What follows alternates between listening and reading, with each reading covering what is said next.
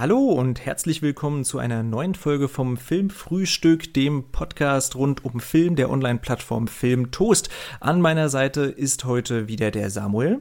Hallo. Und auch der Krischi. Hi. Hi. Und mein Name ist Stefan. Ihr könnt es ja bestimmt schon in der Beschreibung lesen. Wir wollen uns heute ein bisschen mit dem Studio Ghibli auseinandersetzen. Die Filme sind ja über die letzten drei Monate ist richtig, ne? Ich glaube Februar, März und April auf Netflix verfügbar geworden. Da kann man sich jetzt also wirklich alle Filme des Studios angucken, was eine ziemlich coole Sache ist und mich ehrlich gesagt ziemlich überrascht hat. Ich weiß ja nicht, wie es euch da ging, weil normalerweise sind die ja auch nicht ganz günstig, die Ghibli-Filme. Also wenn man sich die jetzt so auf, auf Blu-ray oder sowas holt, da kosten die auch gut und gerne mal um die 20 Euro. Äh, wie ging euch da? Also mich, wie ging euch das? Mich hat das äh, ziemlich überrascht, dass die auf einmal alle so auf Netflix verfügbar sind. Ja, mich hat es auch überrascht. Man muss dazu sagen, es fehlt ähm, die letzten Glühwürmchen. Ach so, das wusste ich gar nicht. Ich dachte, es gäbe wirklich alle. Nee, der fehlt und die rote ah. Schildkröte fehlt, was ja eine Co-Produktion von Ghibli ist. Ja. Aber ansonsten sind halt alle Filme da, vor allem halt alle Miyazaki-Filme und das hat mich auch erstens überrascht, aber halt auch sehr gefreut, weil ich da noch einiges nachholen musste und das jetzt tun konnte. Total, ja.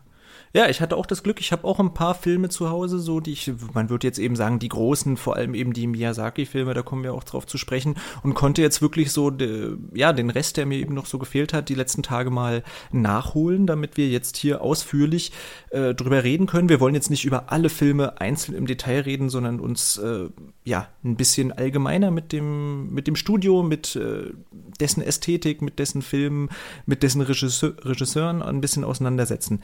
Wie war denn euer Erstkontakt und euer erster Eindruck? Was habt ihr zuerst gesehen? Wie alt wart ihr da? Was ist euch da durch den Kopf gegangen? Wie, äh, wie war das bei euch?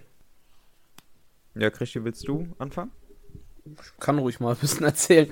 Ähm, ja, man, wie alt war ich da? Ähm, das ist tatsächlich gar nicht so lange her. Ich würde jetzt einfach mal.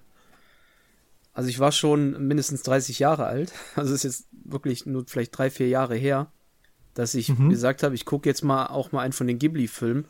Ich habe früher häufig im Fernsehen dann halt die Vorschau gesehen, wenn es dann hieß, ja, hier kommt der Film, der erfolgreiche, äh, so ein Shihiro oder ein Prinzessin Mononoke, die wurden dann schon mal auf Super RTL ja, glaube ich, freitagsabends oder samstagsabends mal gezeigt. Da war ich aber dann natürlich, oder was heißt natürlich, aber ich war zu den Zeitpunkten dann schon gar nicht mehr so zu Hause an den Abenden. Mhm. Dann vor drei, vier Jahren habe ich dann irgendwann mal gesagt, äh, ich hätte jetzt eigentlich mal Bock, endlich mal zu gucken, was finden die Leute alle so toll daran. Manche schwärmen da regelrecht von. Dann habe ich meine Kollegin mal angesprochen, kannst du mir mal, die hatte nämlich da einige von, die war auch ein Riesenfan. Kannst du mir mal zwei ausleihen, wo du sagst, die sollte ich gesehen haben.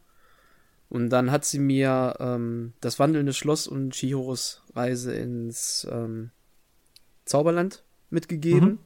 Und dann war mein erster Film tatsächlich das wandelnde Schloss. Hm. Und hat mich gut. Ja, hat mich praktisch so äh, abgeholt, dass ich dann auch selber angefangen habe, einige zu sammeln. Ja, das ist auf jeden Fall nicht der, äh, nicht der schwächste Einstieg sozusagen, das wandelnde Schloss. Ja, das stimmt. Wie war es bei dir, Samuel? Also, ich war jünger, beziehungsweise ich war um einiges jünger, also viel zu jung. okay. Weil, wie Krischi schon sagte, liefen die Filme ja abends auf Super RTL und dementsprechend kam man da auch als Kind relativ früh mit in Kontakt. Allerdings sind so Filme wie Shiros Reise ins Zauberland nicht gerade für einen Sechsjährigen geeignet, auch wenn das die Altersfreigabe ist. Hm. Zwar ist da jeder unterschiedlich, aber ich habe damals relativ verstört drauf reagiert und durch den Film auch erstmal regelrecht eine Phobie vor Animes entwickelt. Mhm. Dass das halt erst wirklich, keine Ahnung, einige Jahre gedauert hat. Ich glaube, das, erst, das erste Mal, dass ich den wiedergeschaut habe, war vor drei Jahren oder vor, ich glaube, vor drei Jahren. Ähm, und so diese Phobie quasi überwunden habe und da hat mich dann Chiros Reise ins Zauberland wieder gecatcht. Ich habe Prinzessin Mononoke nachgeholt, der mich dann noch mehr begeistert hat und dann habe ich angefangen, die nächsten Filme alle noch langsam nachzuholen. Hm. Ähm, ja, lustig, das höre ich wirklich von, von vielen, die gerade Chihiro, glaube ich, mal in recht jungem Alter schon gesehen haben, vielleicht sogar im Kino. und dann doch so ein bisschen, äh, ja, verstört ist vielleicht der falsche Ausdruck, aber äh, den fast nicht so gut in Erinnerung haben, einfach aus, aus Kindheitstagen sozusagen, weil er eben doch vielleicht ein bisschen zu, zu gruselig, zu komplex, da können wir äh, nachher noch ein bisschen drüber reden. Äh, bei mir war es auf jeden Fall so, ich habe äh, den mit acht tatsächlich im Kino gesehen, Chihiro da lief der dann eben im Kino, war ja da ganz groß, hat ja dann auch äh, den Oscar bekommen und alles so eine Geschichten. Deswegen war der äh, ziemlich groß einfach im Kino und da hat mich, ich weiß gar nicht mehr, meine Eltern oder mein Vater oder was weiß ich, äh, irgendwer hat mich damit reingenommen in den Film und ja, ich fand ihn auch gruselig, das stimmt schon, aber ich war ehrlich gesagt da schon total begeistert und habe dann auch mal, ich glaube, irgendwo im Fernsehen Prinzessin Mononoke gesehen. Der hat mich auch begeistert, aber ich habe jetzt natürlich dann noch nicht in dem Alter angefangen, hm, das ist Studio Ghibli, also schaue ich mir jetzt mehr Ghibli-Filme an oder sowas. So habe ich da natürlich noch nicht gedacht. Aber die beiden Filme hatte ich immer in guter Erinnerung und habe dann so Stück für Stück, ehrlich gesagt, immer mal ein paar Filme mir angeschaut, die, die dort waren. Wenn dann welche jetzt auch so nominiert waren, die letzten gerade für irgendwelche Filmpreise, dann habe ich die mir immer mal angeschaut und war eigentlich wirklich von Anfang an irgendwie gecatcht von Studio Ghibli. Ja, was ist überhaupt Studio Ghibli? Also ich habe mir mal ein bisschen äh, was zusammengelesen, was das überhaupt ist. Also den Anfang, äh, muss man sagen, hat wahrscheinlich einen Film gemacht, der, da haben wir, den haben wir gerade schon mal so ein bisschen erwähnt, Nausicaa äh, aus dem Tal der Winde. Es ist ein Film von Miyazaki, von Hayao Miyazaki, aus dem Jahr 1984 und das ist eben eigentlich noch kein Studio Ghibli-Film. Der wird aber heute immer so ein bisschen dazugerechnet. Ne? Auch für alle, die diese Sammlung haben, also diese Blu-rays oder ich glaube, das gibt es auch auf DVD, ne, in so einheitlichem Cover. Das ja, gibt es auch auf DVD, ne? Auf jeden Fall. Genau. Ich, ich kenne sie von Blu-ray, aber ich glaube, auf DVD gibt es das auch, ja. Ja. Ähm, da ist der ja auch in der Ghibli Collection, aber der ist eigentlich eben wirklich vor Gründung des Studios entstanden aber war eben wirklich damals so erfolgreich, dass der Regisseur des Films, Hayao Miyazaki, eben mit zwei anderen Personen zusammen, nämlich mit äh, Isao Takahata und mit dem Produzenten Toshio Suzuki, äh, ich spreche das wahrscheinlich fürchterlich aus, ich weiß nicht, Samuel, ob du da mehr Ex Experte im Aussprechen bist als ich. Ich, ich kenne zwar japanische Filme, aber bei Namen bin ich auch mal überfragt. okay, aber die drei auf jeden Fall, also die Regisseure, auf die wir auf jeden Fall noch zusammen sprech zu sprechen kommen werden, Miyazaki und Takahata und dieser Produzent Suzuki, die drei haben hauptsächlich das Studio Ghibli im Jahre 1985 eben als Anime-Studio-Produktionsfirma gegründet. Ähm, wisst ihr, woher der Name kommt? Habt ihr euch damit mal beschäftigt? Ähm, nee, tatsächlich nicht. Nee? Das geht wohl auf. Überflogen. Ah, hast mal überflogen. okay. Ja, ja, irgendwas, irgendwas italienisch, arabisch, aber ich habe da nicht äh, ganz genau nachgelesen. Genau, das kommt irgendwie tatsächlich aus dem Italienischen und heißt wohl ungefähr so viel wie heißer Sahara-Wüstenwind und äh, wurde wohl irgendwie im Zweiten Weltkrieg auch für ein Flugzeug verwendet. Das nannte man Ghibli, dieses, dieses Flugzeug. Und als Luftfahrtinteressierter hat äh, der Regisseur Miyazaki irgendwie diesen Namen äh, schön gefunden in Anlehnung an dieses Flugzeug und außerdem versprach er sich so symbolisch ein bisschen frischen Wind in der japanischen Anime-Industrie und deswegen äh, ja, hat man das Studio so genannt. Auch wenn das jetzt kein besonders geläufiger Name ist und man erstmal wahrscheinlich glauben würde, das hat irgendwas Japanisches, äh, hat es aber eigentlich gar nicht so richtig. Naja, der erste Zeichentrickfilm in Spielfilmlänge war dann äh, Das Schloss im Himmel, eben von Miyazaki. Man merkt schon, der Name taucht irgendwie häufiger auf. Ich würde behaupten, so der Haupt. Also, er ist eigentlich der Name, den man mit dem Studio verbindet, oder wie geht's euch da? Ja, also bei vielen Filmen wusste ich dann tatsächlich auch gar nicht, dass die nicht von ihm sind. Das habe ich dann erst später herausgefunden. Aber der ist ja das Gesicht von Studio Ghibli. Hm. Absolut. Naja, der war auf jeden gibt Fall. ja auch diese Box.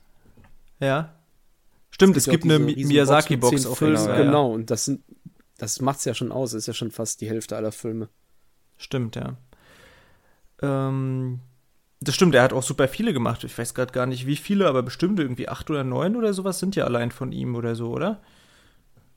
Ich bin ein, ich meine, es wären zehn sogar mit. Also zehn in der Box sogar. wären zehn damals gewesen. Also kann auch hm. sein, dass die da einfach was reingeschummelt haben, aber hm. Ich habe nicht nachgezählt. Na, er hat ja zu einigen anderen auf jeden Fall, wo er nicht Regie geführt hat, auch das Drehbuch geschrieben. Also ich weiß es zum Beispiel zu Arietti ähm, hat er zum Beispiel das Drehbuch geschrieben, aber eben nicht Regie geführt. Ja.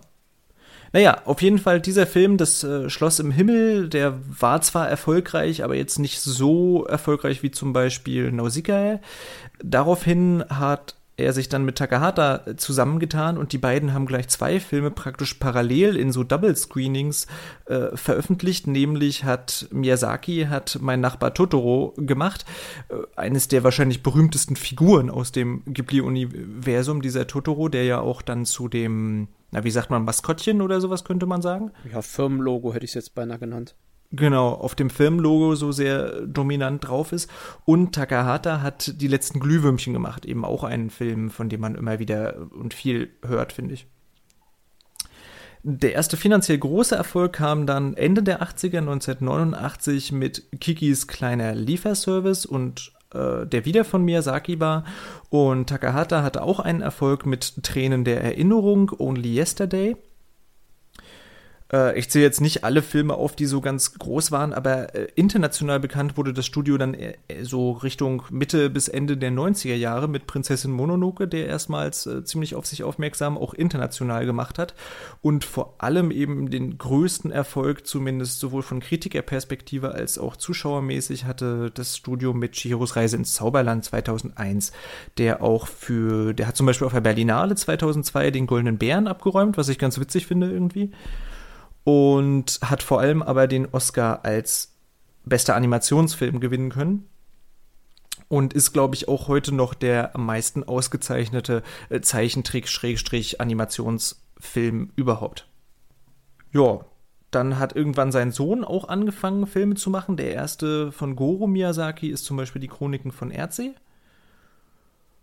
Äh, der aber eher so ein bisschen zu den Schwächeren immer gezählt wird, oder? Also, wie habt ihr da so den Eindruck? Ich glaube, der kommt nicht so gut weg, obwohl es ja auch ein, wenn man so will, Miyazaki-Film ist. Ich habe den erst vor ein paar Tagen nachgeholt und das war, glaube ich, der einzige Ghibli-Film, den ich gesehen habe und wirklich enttäuscht war. Mhm. Weil der Film extrem hinter seinem Potenzial zurückgeblieben ist und er ist okay, aber gerade für einen Ghibli-Film ist okay einfach immer eine herbe Enttäuschung. Hm. Wie ging es dir mit dem, Krischi? Das gleiche, also im Moment, also von den bisher gesehenen Ghibli-Filmen ist es definitiv mit die größte Enttäuschung. Ich habe mir damals sehr, sehr viel ähm, erhofft, wo ich den gesehen habe. Das ist jetzt knapp anderthalb Jahre, würde ich jetzt sagen, her, wo ich den gesehen habe. Da hatte ich den mir auch für die Sammlung einfach blind gekauft, äh, weil gerade eine Aktion war, da ich auch komm, nimmst du mit. So, äh, sowas mit Drachen und so, das könnte ich mir halt gut vorstellen, dass das sehr äh, cool gemacht wurde. Und hab den dann mit einem Kumpel geguckt, beziehungsweise zum Kumpel mitgenommen und äh, mit seinem Sohn geguckt, der schon zwölf Jahre alt ist. Und mhm. alle drei haben am Ende da gesessen und waren dann doch schon ein bisschen ernüchtert, so, hm, das war jetzt irgendwie nicht das, was man sich erhofft hatte. Also schon ja, ja Enttäuschung trifft es am meisten halt, ne? Also der beginnt ja auch ziemlich vielversprechend eigentlich mit diesem Drachenkampf am Anfang und ja. auch ein Drache auf dem Cover, aber am Ende, keine Ahnung, wenn man im Sommer in den Park geht, also vielleicht nicht jetzt im Sommer, aber die letzten Jahre, dann sieht man dort auf jeden Fall mehr Drachen als im gesamten Film. ja, das war die Ernüchterung des Sohns auch, der sagt halt, ich dachte, da kommen mehr Drachen. Ja. Also ich weiß bis heute nicht, warum, also welche Rolle Drachen überhaupt in dem Film gespielt haben. Na gut, da, da, muss man natürlich sagen, ich meine, da kommen wir sicherlich später auch nochmal äh, intensiver darauf zu sprechen, aber Drachen spielen ja eben in der gesamten Mythologie und in der symbolischen Bedeutung, äh, was allein dieses Gleichgewicht angeht, worum es ja in diesem Film auch sehr geht, um das Gleichgewicht, das auf Erden herrscht. Das ist schon fast, äh, fast was, was wir auch irgendwie aus Star Wars irgendwie kennen, ne? So gute und böse Mächte äh, müssen sich irgendwie die Waage halten. Das ist ja da so eine Philosophie, die dahinter steckt und die fand ich eigentlich ganz spannend an dem Film. Und ich muss sagen, ich, ich fand ihn auch unterhaltsam und, und natürlich sowieso schön animiert. Das ist ja in den meisten Ghibli-Filmen so. Insofern fand ich ihn nicht ganz so schlecht, wie ihn viele gemacht haben. Aber ja, natürlich, es ist jetzt nicht so genial wie vor allem die Filme von seinem Vater, von Hayao Miyazaki eben. Ja, das ist ja halt der Punkt. Also es ist kein schlechter Film, aber halt nicht so gut wie im Vergleich halt zu den anderen, die da schon aus ja. der ich wollte sagen, aus der Feder stammten, aber von dem Studio produziert wurden. Ja, das stimmt, aber äh, ich habe mit einigen anderen Filmen aus dem Studio Ghibli äh, sogar eher so meine Probleme. Also genau, Chroniken von RC ist jetzt vielleicht nicht besonders gut, aber ich finde ihn eben auch nicht besonders schlecht und mit einigen Filmen so konnte ich auch wirklich fast gar nichts anfangen, muss ich gestehen. Aber da kommen wir bestimmt auch noch mal äh, drauf zu sprechen, denn allgemein so in den 2010ern hat sich das Studio so ein bisschen äh, zurückgezogen, was vor allem daran liegt, dass Miyazaki und Takahata eben nicht mehr so produktiv waren. Die kommen ja jetzt auch irgendwann in ihre älteren Jahre. Dann gab es immer noch mal so bis 2017 einen Film pro Jahr ähm, der auch eigentlich noch erfolgreich war, sowohl an den Kinokassen als auch bei den Kritikern. Aber irgendwann haben die Produzenten äh, eben verkündet, dass sie das Unternehmen umstrukturieren wollen, was auch immer sozusagen das äh, bedeutet. Das ist bis heute nicht so richtig klar. Und seitdem gibt es tatsächlich erstmal keine neuen Filme, also seit 2017, obwohl es ja heißt, dass Miyazaki an einem neuen Film arbeiten würde. Genau, ja. Ja, das ist sozusagen der aktuelle Stand. Es gibt aber in, äh, in Tokio, glaube ich, wenn ich mich recht erinnere, oder in so einer Vorstadt von Tokio, ein großes Ghibli-Museum, so eine Art Touristenattraktion. Also ich vergleiche das vielleicht immer wahrscheinlich mit so einem äh, Disney-Vergnügungspark irgendwie, nur eben natürlich für für die Ghibli-Filme. Das soll äh, sehr sehenswert sein. Also ich habe schon mal mit einer Person gesprochen, die tatsächlich da war und die hat total von geschwärmt. Die war natürlich auch riesen äh, Ghibli-Fan und hat gesagt, das war ganz großartig. Insofern, wer mal dorthin kommt, sollte sich das vielleicht nicht entgehen lassen. Dort äh, läuft ja auch zum Beispiel ein Kurzfilm von Miyazaki, den er 2018 gemacht hat. Hm. Doro the Caterpillar, den gibt es halt nur dort zu sehen und das war auch Miyazakis erstes Mal, dass er mit CGI gearbeitet hat. Also nicht mit dieser klassischen Zeichenvariante, sondern mit CGI. Ja. Und dazu gibt es ja auch eine kleine Doku, die man sehr empfehlen kann, wenn man mal Miyazakis Arbeitsmoral kennenlernen möchte in der Zeit, als der diesen Film geschaffen hat. Ja, wie, wie heißt die Doku? Weißt du das? Mm, ich kann mal eben nachschauen. Ja, schau mal nach. Ähm, genau, damit hoffe ich, habt ihr so mal einen groben Überblick so überhaupt über die Studiogeschichte. Und dann wollen wir uns jetzt natürlich den konkreten Themen mal so ein bisschen nähern. Also ich kenne viele, die so sagen, ach, das sind doch solche Anime-Filme, richtig? Und da muss man natürlich erstmal sagen, ja, das sind irgendwie Anime-Filme. Also das ist, ich glaube, zwei Filme fallen mir gerade ein, nämlich die beiden von Takahata hier, die äh, Nachbarn Yamadas oder wie die heißen und auch äh, die Prinzessin, wie heißt sie? Monolog. Kaguya? Ach, nee. Prinzessin Kaguya. Kaguya, genau. Die sind so ein bisschen in anderem, in einer anderen Ästhetik gehalten, aber ansonsten, ja, sind das eben wirklich Anime-Filme und darum lohnt es sich ja vielleicht kurz mal äh, über diese Ästhetik zu reden. Wie steht ihr denn im Allgemeinen zu Anime? Wie würdet ihr Anime beschreiben? Was ist vielleicht das Faszinierende an Anime? Äh, wie steht ihr da so dazu? Bevor ich deine Frage beantworte, will ich nur ganz kurz den Namen der Doku in den Raum ja, werfen. gerne. Ähm, Never Ending Ben Hayao Miyazaki. Never Ending Also wer- Ben? Äh, Never Ending Man, also Ach, der Man. nie endende Okay. Mann. Ja. Ich weiß nicht, wie der auf Deutsch heißt, so steht das hier zum Beispiel bei Letterbox. Also wer Miyazaki mal Sätze hören will wie äh, Anime was a mistake, it's nothing but trash, der sollte sich dieses Doku mal anschauen. Hm. Okay. Ich meine, die Habe ich tatsächlich nicht gesehen, aber 5? Rosi Max? Ja, die lief irgendwann mal im Fernsehen, genau. Ist noch gar nicht so lang her. Ja. Naja. Dann, vielen Dank, dass du es äh, nochmal rausgesucht hast. Äh, wie steht ihr zu Anime und was macht äh, Anime für euch äh, entweder interessant oder mögt ihr Anime eigentlich gar nicht oder mögt ihr es auch in Studio Ghibli gar nicht? Äh, wie steht ihr dazu? Also, wie ich ja am Anfang schon gesagt habe, hatte ich eine lange Zeit ein relativ gestörtes Verhältnis zu Anime, weil ich in meiner jungen Naivität ja auch äh, in Schubladen gedacht habe und durch mein Trauma, was Shiros Reise ins Zauberland anging, auch die Finger von anderen Animes gelassen habe. Aber jetzt, wo ich das alles halt so langsam nachhole, entwickle ich auch eine ziemliche Faszination für Anime, weil man mit diesem Medium einfach eigentlich alles schaffen kann, was man schaffen will. Und man kann ernst, also ernst und sehr erwachsene Inhalte in wunderschöne Animationen verpacken und Ja, und gerade halt die Ghibli-Filme zeigen das ja, wie viel Magie man durch Anime verbreiten kann. Hm. Aber was, was macht denn Anime aus? Also ich sag mal, man würde jetzt erstmal sagen Zeichentrick, aber es ist ja eben nicht Zeichentrick. Das ist ja nicht wie äh, die Disney-Klassiker Zeichentrick, sondern wie würdet ihr Anime äh, beschreiben? Was ist das Faszinierende an diesem Medium? Also für mich zum Beispiel, ehrlich gesagt, ich bin immer wieder fasziniert von den starken Übertreibungen. Also ich habe das Gefühl, Anime als Genre in der Stilistik, in der Zeichnung übertreibt viel mehr. Die Gesichtsausdrücke sind viel übertriebener als jetzt zum Beispiel in, äh, in Anführungsstrichen anderen oder normalen Zeichentrickfilmen. Die Figuren sind viel übertriebener. Die, die Größenverhältnisse sind manchmal, gerade wenn man sich Miyazaki-Filme anguckt, völlig äh, ja, wenn man mal vergleicht, meinetwegen, wie, wie dünn Chihiro ist und dagegen diese Hexe, wie klein und dick die ist. Also so, das, das entbehrt ja jed, jedes physischen Realismus, sag ich mal. Abgesehen davon, dass es natürlich in einer Fantasy-Welt spielt, aber das ist auch in, in anderen Filmen so, die nicht Fantasy-mäßig sozusagen angehaucht sind. Wisst ihr, was ich meine? Oder würdet ihr da mitgehen, mhm. dass Anime einfach viel äh, extrovertierter, viel mehr alles ähm, ja fast schon surrealistisch irgendwo nach außen kehrt, was eben ausgedrückt werden soll, als zum Beispiel Zeichentrick?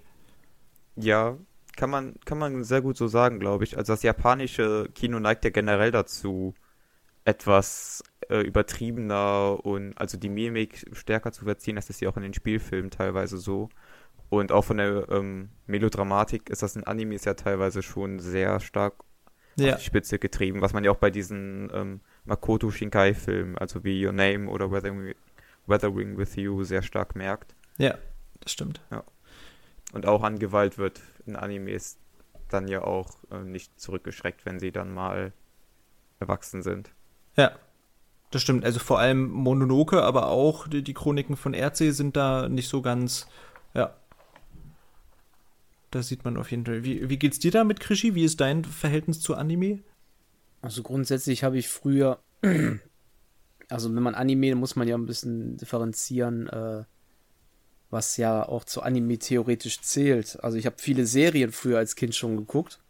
Mhm. Ähm, was ja viele, also Takahata hat ja auch äh, unter anderem Heidi ja. die Zeichentrickserie da. Oder jetzt sage ich Zeichentrick halt wieder, weil es für mich auch Zeichentrick war, aber im Grunde ist es halt äh, japanisch, es zählt eigentlich zu den Animes. Ähm, ja, Niklas, aber es ist schon Anime, gerade wenn man, ja.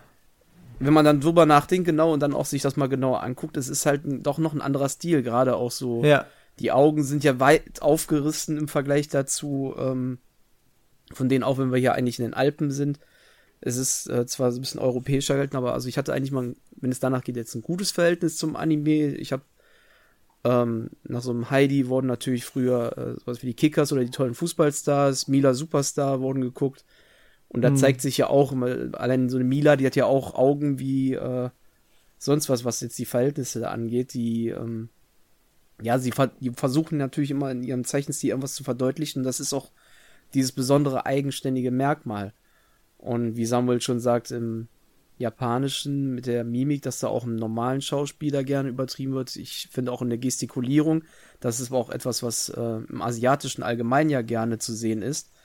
Wenn ich hm. jetzt äh, an Jackie Chan-Filme denke oder so, man hat immer so den erhobenen Finger, wenn die jemanden ausschimpfen oder so, das würdest du in einem normalen Film eigentlich so nie sehen. Insofern ist das irgendwo ein, ja, Kulturgut ist wahrscheinlich das falsche Wort dafür, aber es ist irgendwo so eine typische Art des, äh, ich verallgemeiner das jetzt mal des Asiatischen, dass man hm. äh, gerne Dinge mehr nach außen kehrt, äh, Zumindest ja. in Spielfilmen. So reserviert sie vielleicht jetzt normal in manchen Punkten sind, in anderen Sachen sind sie sehr ähm, extrovertiert.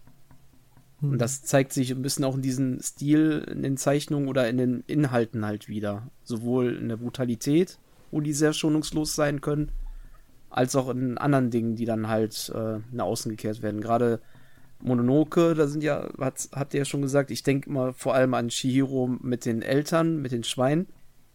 Mhm. Das äh, wundert dann nicht, wenn einer dann hinter mal verstört ist.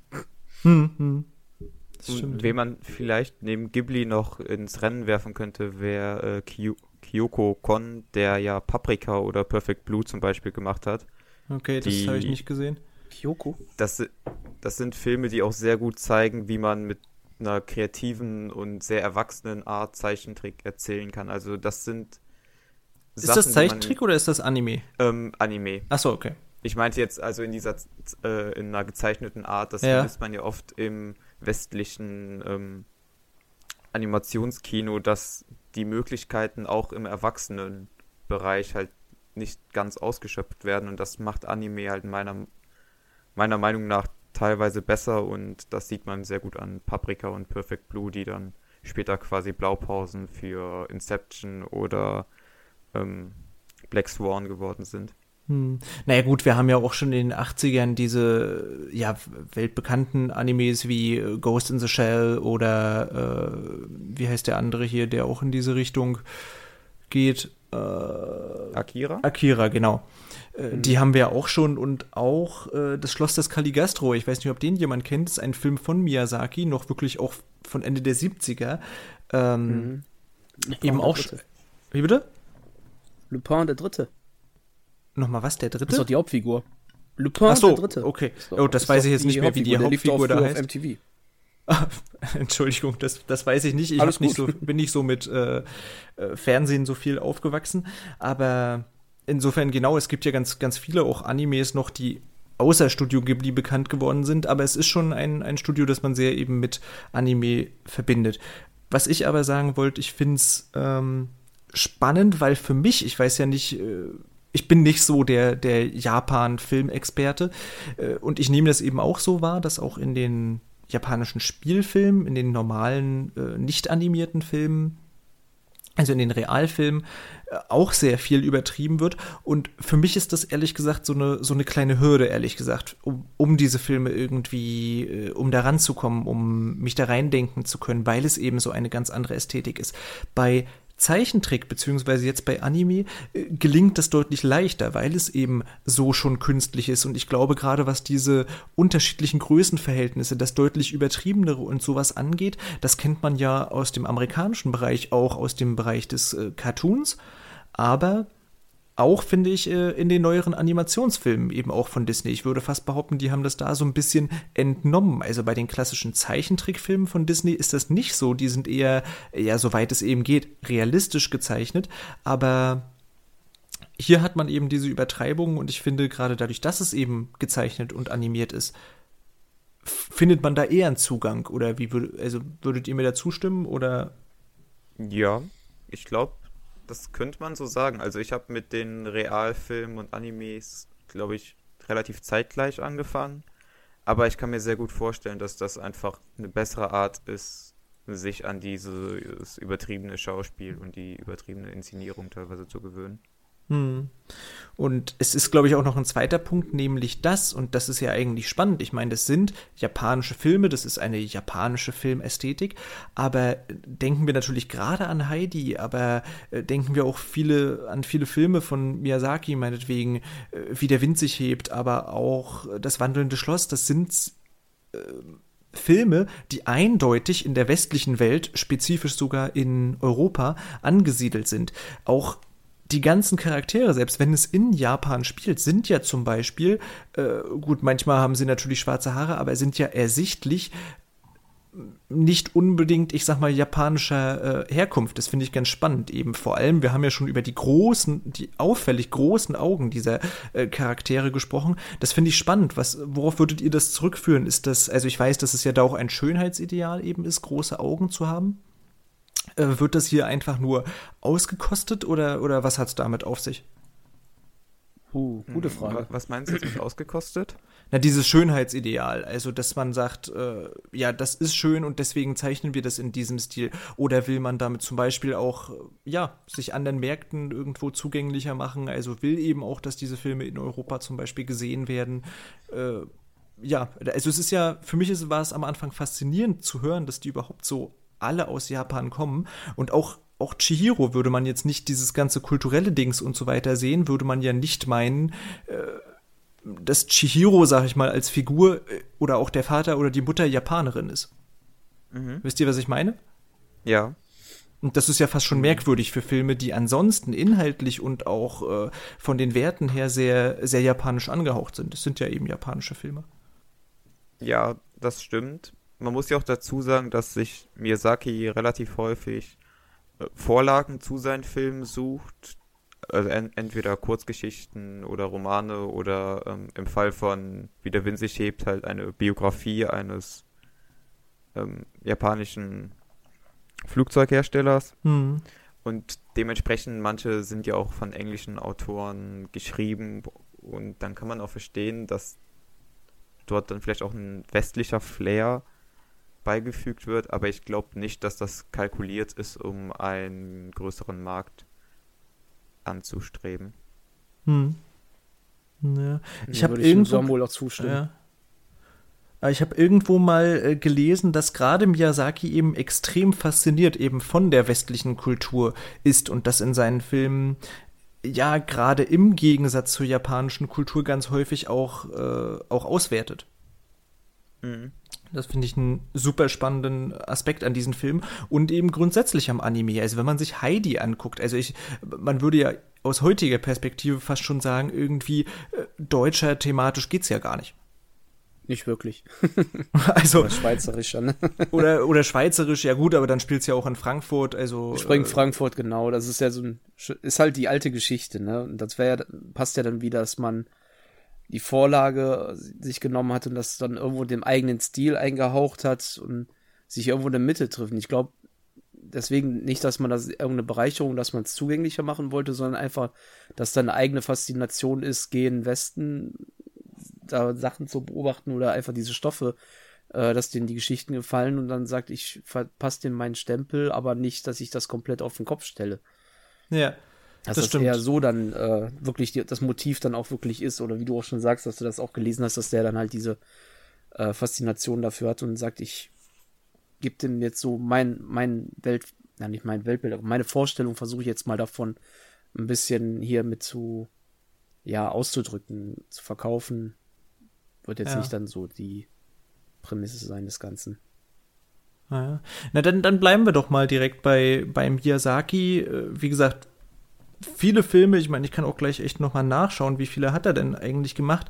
Äh, Er hat gemacht von den Nausicaa, Das Schloss im Himmel, Mein Nachbar Totoro, Kikis kleiner Lieferservice, Poco Rosso, äh, also Porco Rosso, Prinzessin Mononoke, Chihiro, Das wandelnde Schloss, Ponyo und Wie der Wind sich hebt. Ja, ich glaube, wenn ich jetzt richtig gezählt habe, das sind tatsächlich zehn Filme von den irgendwie 23 oder 24 Ghibli-Filmen insgesamt. Also wirklich wahnsinnig äh, produktiv.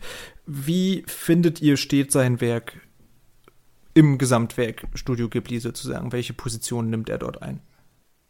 Ja, also meines neben Erachtens ganz klar der. Nummer eins. Ja. Führe ich aus, Samuel. Ja, also, wie wir ja schon gesagt haben, der ist halt das Gesicht von Studio Ghibli und auch wenn ich ähm, Takahata extrem toll finde von seinen Filmen her, die Kultfilme sind ja meistens die Filme von Ghibli und man hat ihm extrem viel zu verdanken, auch was die Qualität seiner Filme angeht. Hm. Und auch wenn ich nicht alles von ihm genial finde, so wie Ponyo zum Beispiel, den fand ich auch eher okay, aber Der ist halt sehr kindlich dann auf einmal, ne? genau und irgendwie am Ende nicht ganz zufriedenstellend. also das ist halt alles sehr vereinfacht, aber dafür muss man ihm einfach hoch anrechnen, dass der Filme wie Prinzessin Mononoke, Shiros Reise ins Zauberland, äh, Nausicaa, ähm, Schloss im Himmel, also so viele hochwertige Filme, wie der geschaffen hat, das ist echt beeindruckend. Hm. Äh, was findet ihr sind, sind seine Lieblingsthemen oder was, was, was macht ihn so toll, wie er ist? Also er gilt ja als der Meister des Anime, ähm, als, äh, ja, also ich stehe es natürlich genauso als die absolute Nummer eins. Er ist, mit ihm verbindet man den Namen Ghibli. Äh, Wir können es ja an Beispielen auch konkret, was macht meinetwegen Chihiros Reise ins Zauberland, der ja nur von ihm ist und eben, ich habe es ja eingangs schon erwähnt, wahrscheinlich der äh, sowohl erfolgreichste als auch von Kritikern gesehen bestbewertetste Ghibli-Film ist. Was macht diesen Film so großartig, so aus der Masse hervorstechend? Äh, was ist das ja magische an Miyazaki? Also ich würde sagen, er nimmt ja letzten Endes immer jemand mit auf eine Art andere Reise. Also wenn man gerade viel, dass man mit Disney so nebenhält, ähm, du hast immer irgendwo dieses Schema A. Du weißt im Grunde, mhm. kannst immer davon ausgehen, wie es enden wird. Und das muss jetzt nicht unbedingt nur Miyazaki sein, aber allgemein auch diese Ghibli-Filme verkaufen, die ja ähm, nicht unbedingt dieses Happy End. Du weißt nicht immer zwangsläufig, was passiert. Du kannst es dir manchmal denken und am Ende kommt es doch vielleicht dann wieder anders. Hm. Ist halt auch wesentlich erwachsener dann halt, also wesentlich realistischer sei jetzt mal dahingestellt. Und dann halt auch ein Chihiro ist halt wirklich Reise ins Zauberland und ich habe das Gefühl gehabt damals, als ich ihn gesehen habe, ich wurde da wirklich auf eine Reise mitgenommen. Du denkst, es läuft jetzt nach diesem Muster ab und auf einmal läuft der Film eine ganz andere Bahn und das finde ich, macht es irgendwie so spannend, das ganze Thema. Ghibli und ähm, speziell dann vielleicht nochmal Miyazaki ähm, in den Unterschieden zu den, ja, im Unterschied zu den Filmen von bei Takahata, die ich jetzt, mal abgesehen von den letzten Glühwürmchen, jetzt auch nicht so, ja, sind halt nicht so prestigeträchtig. Den, den wenigsten Leute würde jetzt, wenn die jetzt sagen würden, meine liebsten Filme würde jetzt wahrscheinlich kein Takahata dabei auftauchen, außer vielleicht Wobei die letzten man, Glühwürmchen. Genau, genau, ja. Hm. Also für, für mich, ich meine, wenn man sich auch seine Filmografie anguckt, das sind ja fast alles Filme, die irgendwie im Fantasiebereich wirklich angesiedelt sind. Es gibt ja auch andere Ghibli-Filme, die eben, äh, ja, ich sag mal, in der Realität spielen, die dann zwar auch was Art Magisches oder sowas haben, aber Miyazaki ist ja klar in einer fast schon Fantasy-Welt verortet. Und ich finde es eben so faszinierend, wie du es beschreibst, wie man wirklich genial auf solche Reisen in solche Welten mitgenommen wird, wie diese Welten aber immer mit ja teilweise hochphilosophischen und wirklich komplexen Figuren ausgestattet werden, so dass ich finde, Miyazaki, äh, ja, kann man vielleicht als Kind irgendwo gucken oder, naja, sagen wir mal ab zehn Jahren oder um die zehn Jahre oder irgendwie sowas und da dran Spaß haben, aber es ist vor allem fast eher Filme wirklich für Erwachsene, weil die sind so hintergründig, da kann man so viel dran ruminterpretieren, äh, erklären, man kann sich mit der japanischen Kultur beschäftigen, mit unserer Kultur, also allein nehmen wir eben Chihiros Reise ins Zauberland dieses gesamte Badehaus kann man so vielfältig interpretieren, was das dort überhaupt für eine Welt ist, der Chihiro dort äh, begegnet. Ähm, das, finde ich einfach großartig. Also das sind hochkomplexe Filme, die genial ausgearbeitet sind und die nebenbei hochunterhaltsam sind und denen meiner Meinung nach sogar besser als vielen Disney-Filmen dieser Sprung gelingt aus einer unterhaltsam und auch für ein, ja, sagen wir jetzt mal nicht, nicht ganz kleines Publikum, aber schon für Kinder bis Jugendliche und Erwachsenen, weil Erwachsene verstehen eben auch die Hintergrundmechanismen und Kinder bzw. Jugendliche werden, äh, werden dadurch unterhalten. Und in Disney hat man halt immer so, ja, die Handlung ist relativ einfach und dann hat man mal irgendwelche Jokes, die sich eindeutig an ein älteres Publikum richten. Ich finde, das gelingt hier eher, das miteinander zu kombinieren. Ja, ich stimme euch beiden zu und ich glaube, ein wichtiger Bestandteil, warum das, warum die Filme und die Handlung von ähm, Miyazaki zum einen so ausgefeilt sind und auch zum anderen den Zuschauer so in einen Band ziehen, sind halt einfach, weil man ihm anmerkt, dass er die Geschichten erzählt, die er erzählen möchte. Total, ja. Wie, wie du ja schon angemerkt hast, hat er halt die Leitmotive zum Beispiel ähm, von Europa oder von den, von Flugzeugen ja. beziehungsweise äh, der Luftfahrt. Also der komplette Film, also wie der Wind sich hebt, das fühlt sich so an, als hätte Miyazaki den Film für sich gemacht und er hat den ja auch ähm, gewissermaßen an seinem Vater angelehnt, der ja selber ähm, Flugteile hergestellt hat. Mhm. Und auch Shiros Reise ins Zauberland, das war ja ein Film, wo bevor er den gemacht hat, wollte er sich ja eigentlich in Ruhestand setzen und dann ähm, wurde er durch seine, durch die Tochter eines Mitarbeiters erst dazu inspiriert, den Film zu machen, weil der den Kindern, also seinen Kindern oder den Kindern, die er kennt, Ansporn geben wollte, im Leben durchzuhalten und Hürden zu überwinden. Hm. Und diese Liebe zu seinen Geschichten merkt man ihm an. Im Gegensatz zu zum Beispiel ähm, die Chroniken von Erdsee, wo man halt einfach merkt, dass da keine Geschichte erzählt wird, die den Machern dahinter selber sehr viel bedeutet. Hm. Das würde ich fast nicht sagen, weil ich, ich spüre in Chroniken von Erze gerade, wenn man die Miyazaki, also die Filme von Hayao Miyazaki kennt, äh, eine unglaubliche, fast schon Sentimentalität in Bezug auf, auf die Themen, die Miyazaki eben aufgreift. Zum Beispiel äh, die Namen wir denken an Chihiro, also ich habe die Chronik von Erdsee gerade erst gesehen, da taucht auf einmal auch dieses Motiv der, der echten Namen sozusagen auf, also dass irgendwie alle Gegenstände, alles, auch wir Menschen sozusagen, alles hat einen echten Namen und wenn man den eben kennt, äh, kann man dieses Ding irgendwie kontrollieren und deswegen muss man das unglaublich bewahren, diesen, diesen wahren Namen. Das finde ich ist ein sehr schöner Gedanke. Das finden wir in Chihiro mhm. ganz deutlich, auch in Mononoke finden wir das und eben auch wieder in Chroniken der Erdsee.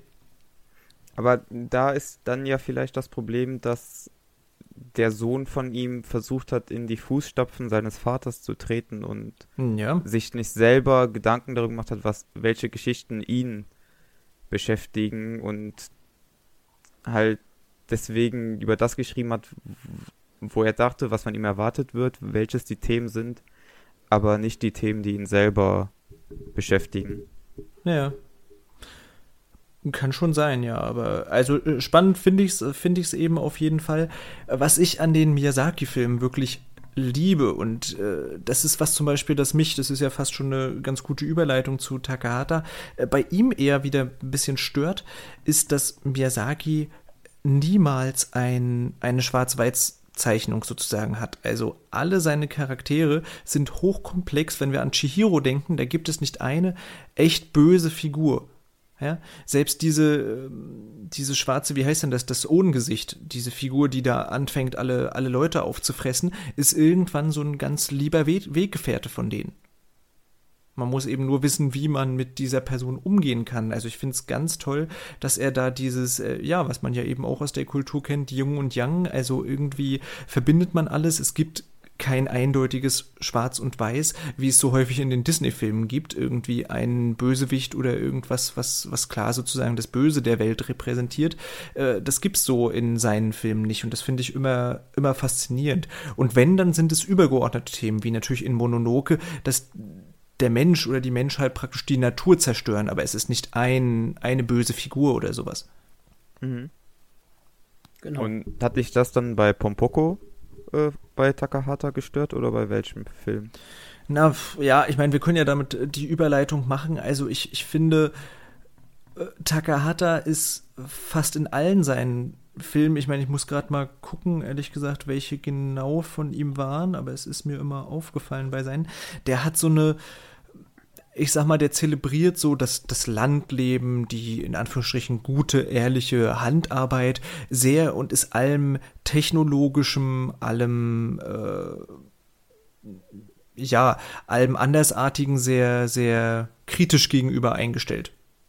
Wisst ihr, was ich meine? Ja, ja, ja okay, gerade ne? das mit der Landarbeit ja, also gerade, welcher war denn das? War das der auch Only Yesterday oder sowas? Only Yesterday, Oh, genau, also das war ehrlich gesagt, glaube ich, sogar der Film, mit dem ich wirklich am wenigsten anfangen konnte. Dieses, sie geht aufs Land und da ist auf einmal alles toll und wir schwelgen nur noch in Erinnerungen und beim Land unter den, also in der Stadt unter den Menschen ging es uns nur schlecht. Das, das war mir für mich eine so plakative Zeichnung, äh, Landleben gut, Stadtleben böse. Das ist mir irgendwann, ehrlich gesagt, ziemlich auf den Keks gegangen. Aber, aber ich habe das tatsächlich nicht als Motiv wahrgenommen des Films, weil ja auch ähm, als die Schwester von ihr war das, glaube ich, die ist ja dann nach Tokio gezogen. Ähm, und da wurde ja erwähnt, dass das für sie halt die Lösung ist und für die andere, die ja eben in der Stadt groß geworden ist, ist jetzt halt die Flucht in das Land die andere Möglichkeit. So habe ich das zumindest wahrgenommen und das Leitmotiv des Films war ja eher die Liebe und Vergangenheit. Genau, und das hat er, hat er ja häufiger. Auch Legende der Prinzessin Kaguya schwelgt ja sehr in dem traditionellen, in dem, in dem vergangenen. Erinnerungen spielen immer wieder eine, eine große Rolle.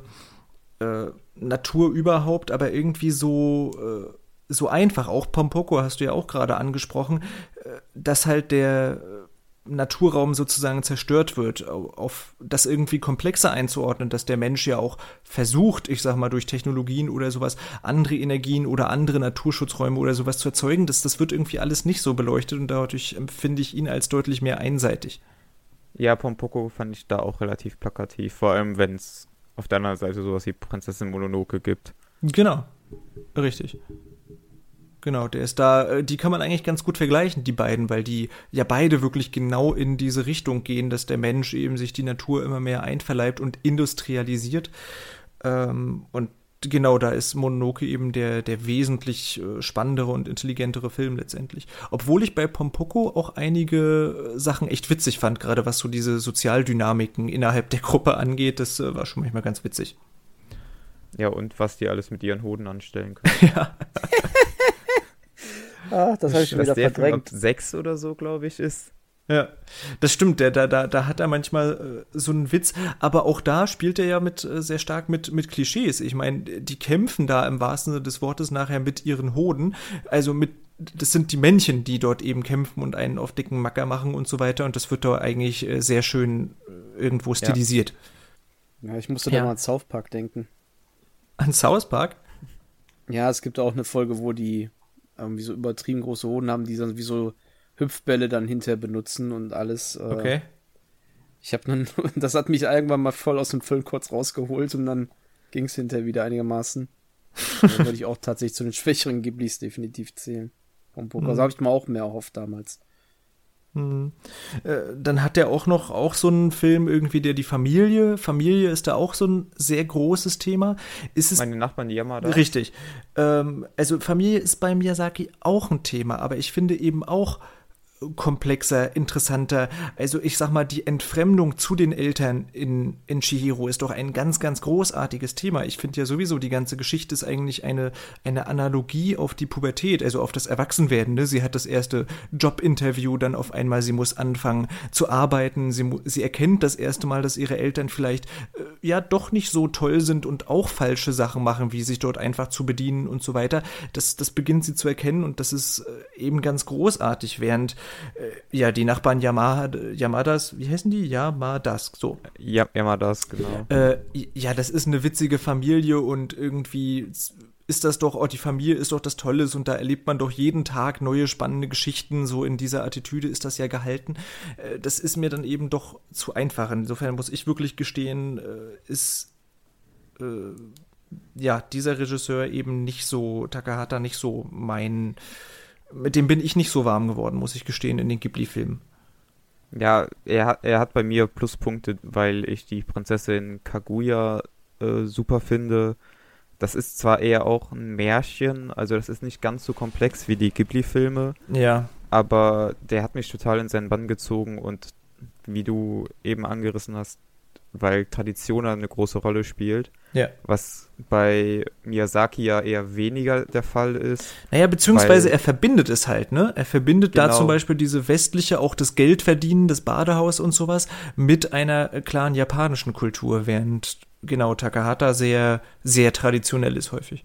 Genau, aber das fand ich bei Die Prinzessin Kaguya halt sehr faszinierend und dann hat er ja vor allem noch ähm, die letzten Glühwürmchen geschaffen, den ich für einen der besten Ghibli-Filme halte und auch für einen der besten Kriegsfilme, hm. der ja sehr stark auch an den japanischen Kriegsfilm ähm, Barfuß durch die Hölle bzw. The Human Condition erinnert, mhm. also an den letzten Teil davon und wo der ja auch das Thema Familie ähm, ja, thematisiert. Hm. Ja, und ganz deutlich, ja. Das, Genau, und wo der, man hier seine Stärke darin merkt, dass der ähm, linearer erzählt als Ghibli, weniger verschachtelt, ja. aber das halt hier wirklich zu einem der besten Ghibli-Filme macht in meinen Augen. Ja.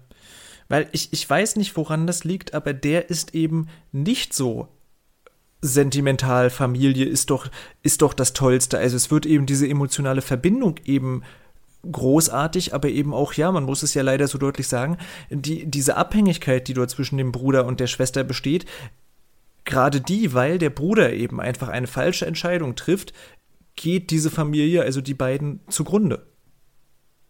Mhm. Ja, sprich, da ist es sogar sehr pessimistisch eigentlich. Also der Film ist sowieso unglaublich pessimistisch, aber jetzt speziell in Bezug auf die Familie ist der sehr anders geartet als seine anderen Filme. Insofern äh, wüsste ich es nicht, dass sein Name da drüber steht, hätte ich den, glaube ich, nie und nimmer als Takahata-Film äh, erkannt. ja, weil das ist ja auch genau anders als das, was du ja eben gesagt hast mit dem sehr einseitigen, weil der Film hat ja einen ziemlichen doppelten Boden, der, der sich ja erstmal so anfühlt, als wäre der trotz des Schrecken des Krieges bejahend, in Ja. Anführungszeichen, weil das Kind ja wirklich das Beste aus der Situation macht. Ja. Aber dann kommt ja, ohne zu viel zu verraten, ja auch ein Moment, wo der einem halt wirklich den Boden unter den Ja. Füßen wegzieht. Also das stimmt schon, der wird ja auch immer wieder genannt, so äh, ja, deprimierende Filme, so, ne? Neulich habe ich mal auf Twitter, hat mal wieder irgendwer gefragt, der möchte einen deprimierenden Film gucken. Da haben natürlich ganz viele dann auch den da drunter geschrieben. Also, äh, der sticht wirklich auch in der gesamten Ghibli-Filmografie hervor, weil er ja wirklich letztendlich so deprimierend mit seinem Ende ist. Äh, die anderen, ich weiß gar nicht, hat, hat noch ein Ghibli-Film irgendwie überhaupt ein tragisches Ende in der Form? Manchmal so ein bisschen melancholisches Ende, ja, aber so ein richtig tragisches, also ein Bad End, eben kein Happy End? Weiß ich gerade gar nicht, oder? Fällt euch da einer ein? Ich weiß nicht, wie das bei Ocean Waves der Fall ist. Den Film habe ich irgendwie komplett aus meinem Gedächtnis. Nee, selbst der Gelöscht. hatte da, der hatte nicht mal ein Okay. bitteres Ende. Der nee, war, ansonsten haben die. Was? Nee, der, nur der Ocean Waves, das ist doch, da treffen die sich doch dann auch nochmal zum Schluss da wieder auf dem Bahnhof. Das ist doch auch eher ja, ein Happy genau, End, oder nicht? Okay. Genau, Spoiler-Alarm. Ja, ich habe den komplett aus dem Gedächtnis gelöscht irgendwie. ja. Ja, es passiert ja auch nichts in dem Film. Ich glaube, der ging auch nur eine Stunde oder so. Der war auch extrem kurz, ne? Ja, stimmt. Das war, glaube ich, 72 auch einer der Minuten, ne? ersten, die eben dann nicht von Takahata oder Miyazaki waren, von dem Studio. Und darum auch nur Ja, so kurz. könnte- Ich glaube, es war sogar ein Fernsehfilm, wenn ich mich gerade richtig äh, erinnere. Ja, der ist auch relativ kurz, Ja. genau. Man könnte vielleicht ähm, Erinnerungen an ähm, Mani nennen, der, der zwar nicht auf einer deprimierenden Note endet, aber ja generell kein sonderlich fröhlicher Film ist. Also der ist ja schon ziemlich tragisch. Ja, Aber auch der ist im, im Ende halt nicht konsequent ist das falsche Wort, da er ja in seiner Botschaft konsequent ist, aber er ist, endet nicht so pessimistisch wie ähm, die letzten Glühwürmchen. Hm. Erinnerungen an Mani habe ich jetzt gerade erst gesehen. Das war wirklich mein letzter, der mir noch äh, gefehlt hat. Und da war ich vor allem wirklich von der Auflösung sehr, sehr enttäuscht. Also ich hatte gehofft, dass das viel tiefenpsychologischer ist und diese, ja, Mhm. ich will es jetzt nicht konkret, aber diese Blutsverbindung, dann fand ich als Auflösung leider viel zu einfach. Das hat Ja, mir ehrlich also gesagt Man, das Ende man ziemlich weiß ja auch verdorben. schnell, worauf genau, man weiß auch schnell, worauf es hinausläuft Ja. und er schafft es, glaube ich, in zwei Rückblenden exakt das Gleiche zu erzählen, ganz am Ende, aber mh, mich hat der aus persönlichen Gründen halt mit den gesamten, keine Ahnung, 90 Minuten davor halt äh, ziemlich stark gegriffen und deswegen würde ich den trotzdem sehr hoch einschätzen. Äh, total, also gerade stimmungsmäßig, atmosphärisch, äh, da sind ja fast alle Ghibli-Filme wirklich großartig, was eben an den wirklich, äh, ja, in jedem Film, also da fällt mir jetzt keiner ein, wo ich sagen würde, ja, der war so halbwegs okay, ähm, ist eben die Animation, ne? Das ist alles so traumhaft schön, häufig auch die Musik, also natürlich besonders in den Miyazaki-Filmen, der mit Joe Hisaishi häufig zusammengearbeitet hat als Komponist, der ein ganz großartiger Komponist ist, meiner Meinung nach. Und auch, ich weiß, Arietti war auch so ein, so ein Film, zu der mir die Musik noch ewig so im Kopf geblieben ist. Insofern emotional sind die Filme immer total. Also das, das muss man wirklich sagen. Die nehmen einen so auf eine Reise. Man fühlt sehr mit den Figuren mit. Immer. Ja. Ja. Arietti hätte ich jetzt auch noch erwähnt, gerade wegen der Musik. Ja, der war auch ein süßer Film und da Die merkt man eben direkt ins auch, Ohr. Genau. Und da, da merkt man auch, das ist ein Miyazaki-Drehbuch sozusagen. Keine deutliche Schwarz-Weiß-Zeichnung, auch wenn es da ehrlich gesagt diese komische Haushälterin gibt, die, die da immer versucht, äh, ja. Ich weiß ehrlich gesagt gar nicht, was die mit den Zwergen will. Es, das war irgendwie so ein komischer Ja, Punkt ich an fand dem das Film. auch sehr komisch, die, Aber ansonsten ist das ja auch eine sehr niedliche Geschichte. gerade der Anfang ich hatte fand ja ich auch auch sehr spannend. Wie bitte? Gerade der Anfang fand ich da auch sehr spannend, wenn die dann, wenn du alles aus dieser Mini-Perspektive siehst und einfach diese Welt dann, wie die das auch erkundet. So Step by Step, das fand ich ganz spannend da am Anfang von Arietti. Hm. Ja. Total, ja. Äh, wen haben wir noch? Wir haben doch zum Schluss noch. Wer hat denn äh, zum Beispiel Erinnerungen an Mani gemacht, der Regisseur? Wie heißt er? Ähm, Ja? Hi Hiromasa, Moment, der Nachname ist schwierig. Ja. Bayashi. Der, der ja auch Arietti gemacht hat, also das ist eine sehr gute Überleitung dann quasi. Der hat diese zwei Filme für Ghibli gemacht und dann noch für ein anderes Studio ähm, Mary and the Witch's Flower. Mhm. Ich würde auch sagen, das ist vielleicht noch so ein Regisseur, den man irgendwie auch noch nennen könnte, der wirklich als Regisseur mit den beiden wirklich sehenswerten Filmen, finde ich auf jeden Fall auch, Erinnerungen an Marnie und Arietti irgendwie auf sich aufmerksam machen konnte. Und ansonsten sind es vor allem die beiden Namen halt Takahata und äh, Miyazaki. Ja. Ja. Genau. Gut. Wir haben ja schon ein bisschen drüber gesprochen. Findet ihr, das sind Filme für Kinder oder eher für Erwachsene? Junge Erwachsene. Das ist unterschiedlich. Mhm. Es gibt ja, ja so Filme wie Ponyo, die man. Genau. Genau. Aber ansonsten junge Erwachsene würde ich dann auch mitgehen. Ja. Zumindest bei so Sachen wie Shiros Reise ins Zauberland. Die du dann auch trotzdem als Erwachsener, ohne ein junger Erwachsener sein zu müssen, äh, super schauen kannst. Ja. Und findet ihr, man, man braucht da eben einen gewissen Zugang, also schon Anime-Erfahrung oder äh, Zugang zum japanischen Film, zur japanischen Kultur, um das irgendwie richtig einordnen zu können? Oder ist das wirklich eigentlich für jeden und jede zugänglich? Also ich würde sagen, du brauchst schon einen gewissen, ein gewisses Interesse dahinter. Nicht zur japanischen Kultur. Ähm, mhm. Dafür ist das ja auch, gerade bei Ghibli zumindest, ähm, oder bei Miyazaki, wie wir ja schon festgestellt haben, äh, wesentlich fantasiereicher und da brauchst du jetzt nicht zwangsläufig zur japanischen Kultur ja was ähm, eine Verbindung haben, aber zu Animes sollte es schon sein, also sollte es schon irgendwo mit dem Anime-Stil, also speziell also diese Zeichnung, muss man ja schon irgendwie was anfangen können. Wenn man jetzt von, ich sag jetzt mal von so Disney-Zeichnung oder es gibt ja auch ganz schreckliche ähm, ja, Zeichnung würde ich es jetzt nicht nennen, aber so komische Animationsstile ähm, aller, ähm, ach, wie heißen es mal, ähm, es gibt zum Beispiel die Chipmunks wurden ja nochmal neu gezeichnet oder sowas, da kriege ich ja ganz schnell die Krätze. Mhm. Oder ähm, wenn ich jetzt an Biene Maya denke, die ist ja auch inzwischen komplett computeranimiert. Gehen wir mal mhm. darauf ein. Wenn du von da direkt in den Anime reinspringst, ich glaube, das, das wird manchen einfach sagen, nee, das gefällt mir vom Bild nicht, das gefällt mir von der Art nicht. Du musst schon irgendwas gesehen haben, was dich ein bisschen abgeholt hat, sage ich, nenne ich es jetzt mal. Für mich waren das früher zum Beispiel mehr die Zeichentrickserien oder Animationsserien. Ähm, und dann hast du auch eher diesen Zugang, sagst, ich gucke mir das jetzt gerne mal an. Dann stört dich, dann ist das auch kein Störfaktor, dieser Zeichenstil. Dann hm. kannst du auch den Film entsprechend genießen. Ja. Das stimmt schon. Und also ich mag es äh, sehr, dass es eben mal nicht mehr diese, äh, ja, nicht mehr computergenerierte Animation ist, sondern eben Zeichentrick. Das ist mal was, äh, ja, was für mich zumindest fast schon an, an irgendwie alte Zeiten erinnert und ich finde es fast schade, dass, äh, dass das nicht mehr so richtig groß gemacht wird. Also mir fällt gerade nur ein anderes Studio ein, ich habe gerade echt vergessen, wie es heißt, äh, das auch noch so Zeichentrick-Sachen macht, aber ansonsten ist ja wirklich fast alles mittlerweile auf Animation eben umgestiegen. Ja. Meinst du, ähm, die ja auch Klaus gemacht haben?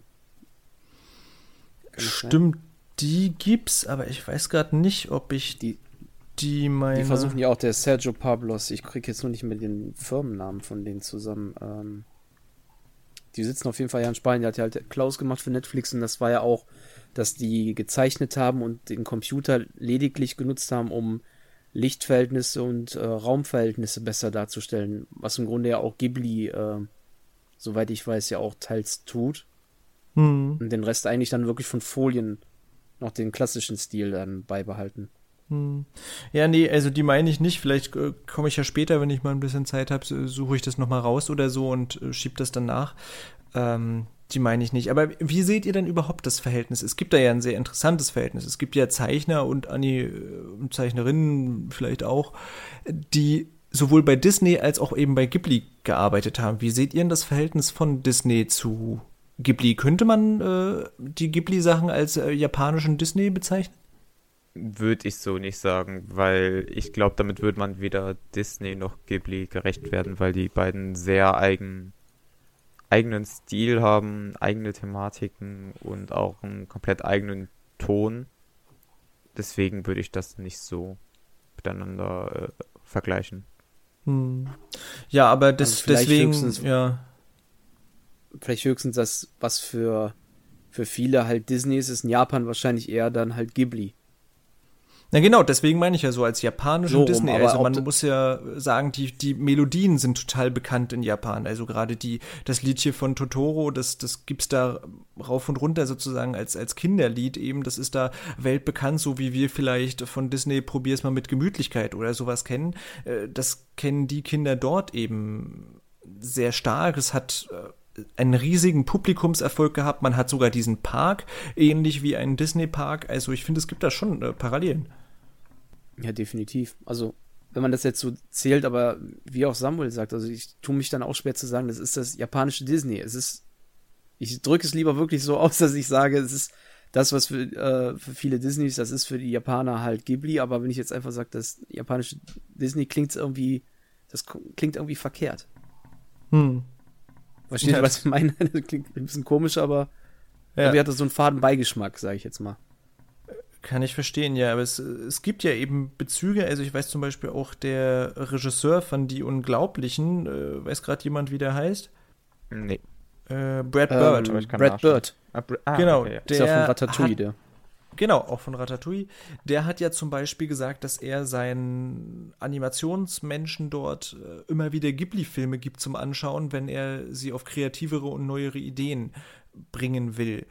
Äh, zum Beispiel, vor allem eben wirklich der Film von Miyazaki, den er sogar noch vor Ghibli-Zeiten gemacht hat, das Schloss des Caligastro, äh, nennt der auf jeden Fall immer wieder. Also die haben sich auch gegenseitig zumindest in Ansätzen aufeinander bezogen, Disney und, und ähm, und Ghibli. Ghibli hat ein paar Verfahren zum Beispiel, was die, die Zeichentechnik angeht, äh, übernommen von Disney. Insofern, das sind schon die zwei großen ja, Zeichentrick-Studios, wenn wir jetzt Anime eben auch mal als äh, Zeichentrick gelten lassen. Ja, ich würde fast sagen, lasst uns noch mal auf ein paar Filme konkreter eingehen. Ähm, ich würde fast sagen, jeder hat jetzt, kann mal drei Empfehlungen irgendwie nennen. Wir können ja auch durchgehen und kann jeder immer eine nennen. Das heißt, überlegt euch mal drei Filme, die ihr vorstellen würdet und ich sag einfach mal, Krischi, stell doch mal deinen ersten Film vor. Welchen würdest du, wenn du jetzt drei Filme empfehlen würdest, äh, unseren Zuhörerinnen und Zuhörern, welchen würdest du da äh, zuerst nennen? Dann würde ich einfach mal den ersten nochmal nennen, den ich auch gesehen habe. Einfach weil er mich ja auch nochmal so auf diese Spur geführt hat. Ähm, das wäre halt dann das wandelnde Schloss. Nicht Mhm. zu wechseln mit das Schloss im Himmel. da habe ich mich damals tatsächlich sehr schwer getan, bevor ich den ersten Das stimmt, habe ich auch lange verwechselt, ja. Weil ich einfach mal nur Schloss, Schloss, was, welches ist jetzt welches, aber das wandelnde Schloss, ähm, wo es um, jetzt muss ich das erstmal zusammenkriegen, ich glaube Sophie hieß sie. Ja, kann sein. Ähm, ich krieg die Namen tatsächlich, weil es jetzt schon so lange wieder Ja, sie her hieß ist. Sophie. Die hieß Sophia, das ähm, ist stark, dass du das noch so das weißt. kann ich mir gut merken, weil ich bin erst durch eine Freundin von mir, die halt Sophie heißt, auf Ghibli nochmal zurückgekommen. Ah, ja. Deswegen diesen Namen, den merke ich mir bei den Animes. Und Mhm. ähm, wenn ich das jetzt so richtig zusammenkriege, die trifft ja irgendwann auf, ähm, ja, ich behaupte jetzt immer, die trifft irgendwann auf das wandelnde Schloss, beziehungsweise ich, ich kriege das wirklich ganz schwer gerade zusammen. ähm, das heißt, Problem. ich muss nochmal unbedingt rewatchen, aber ich fand den wirklich, äh, ich kann das später alles nochmal zusammenkriegen. Na, Ähm, sie, sie bekommt ja vor allem ist diesen sie irgendwann Fluch im ab. wandelnden Schloss, sie altert und äh, eigentlich ist Genau, also sie Empfehlung. verliebt, sie verliebt sich in einen jungen Magier und das hat dann eine Hexe eifersüchtig gemacht, weswegen sie dann äh, Sophie mit dem Fluch belegt, wodurch sie dann zu einer alten Frau wird. Genau, Und dann muss sie halt versuchen, diesen Fluch zu brechen. genau, also Genau, sie, da ist sehr märchenhaft, genau. Sie ist eine alte Frau und muss irgendwie, ja, letztendlich eventuell durch die Liebe äh, gerettet werden. Äh, Was, was macht den Film für dich so, so besonders, so empfehlenswert?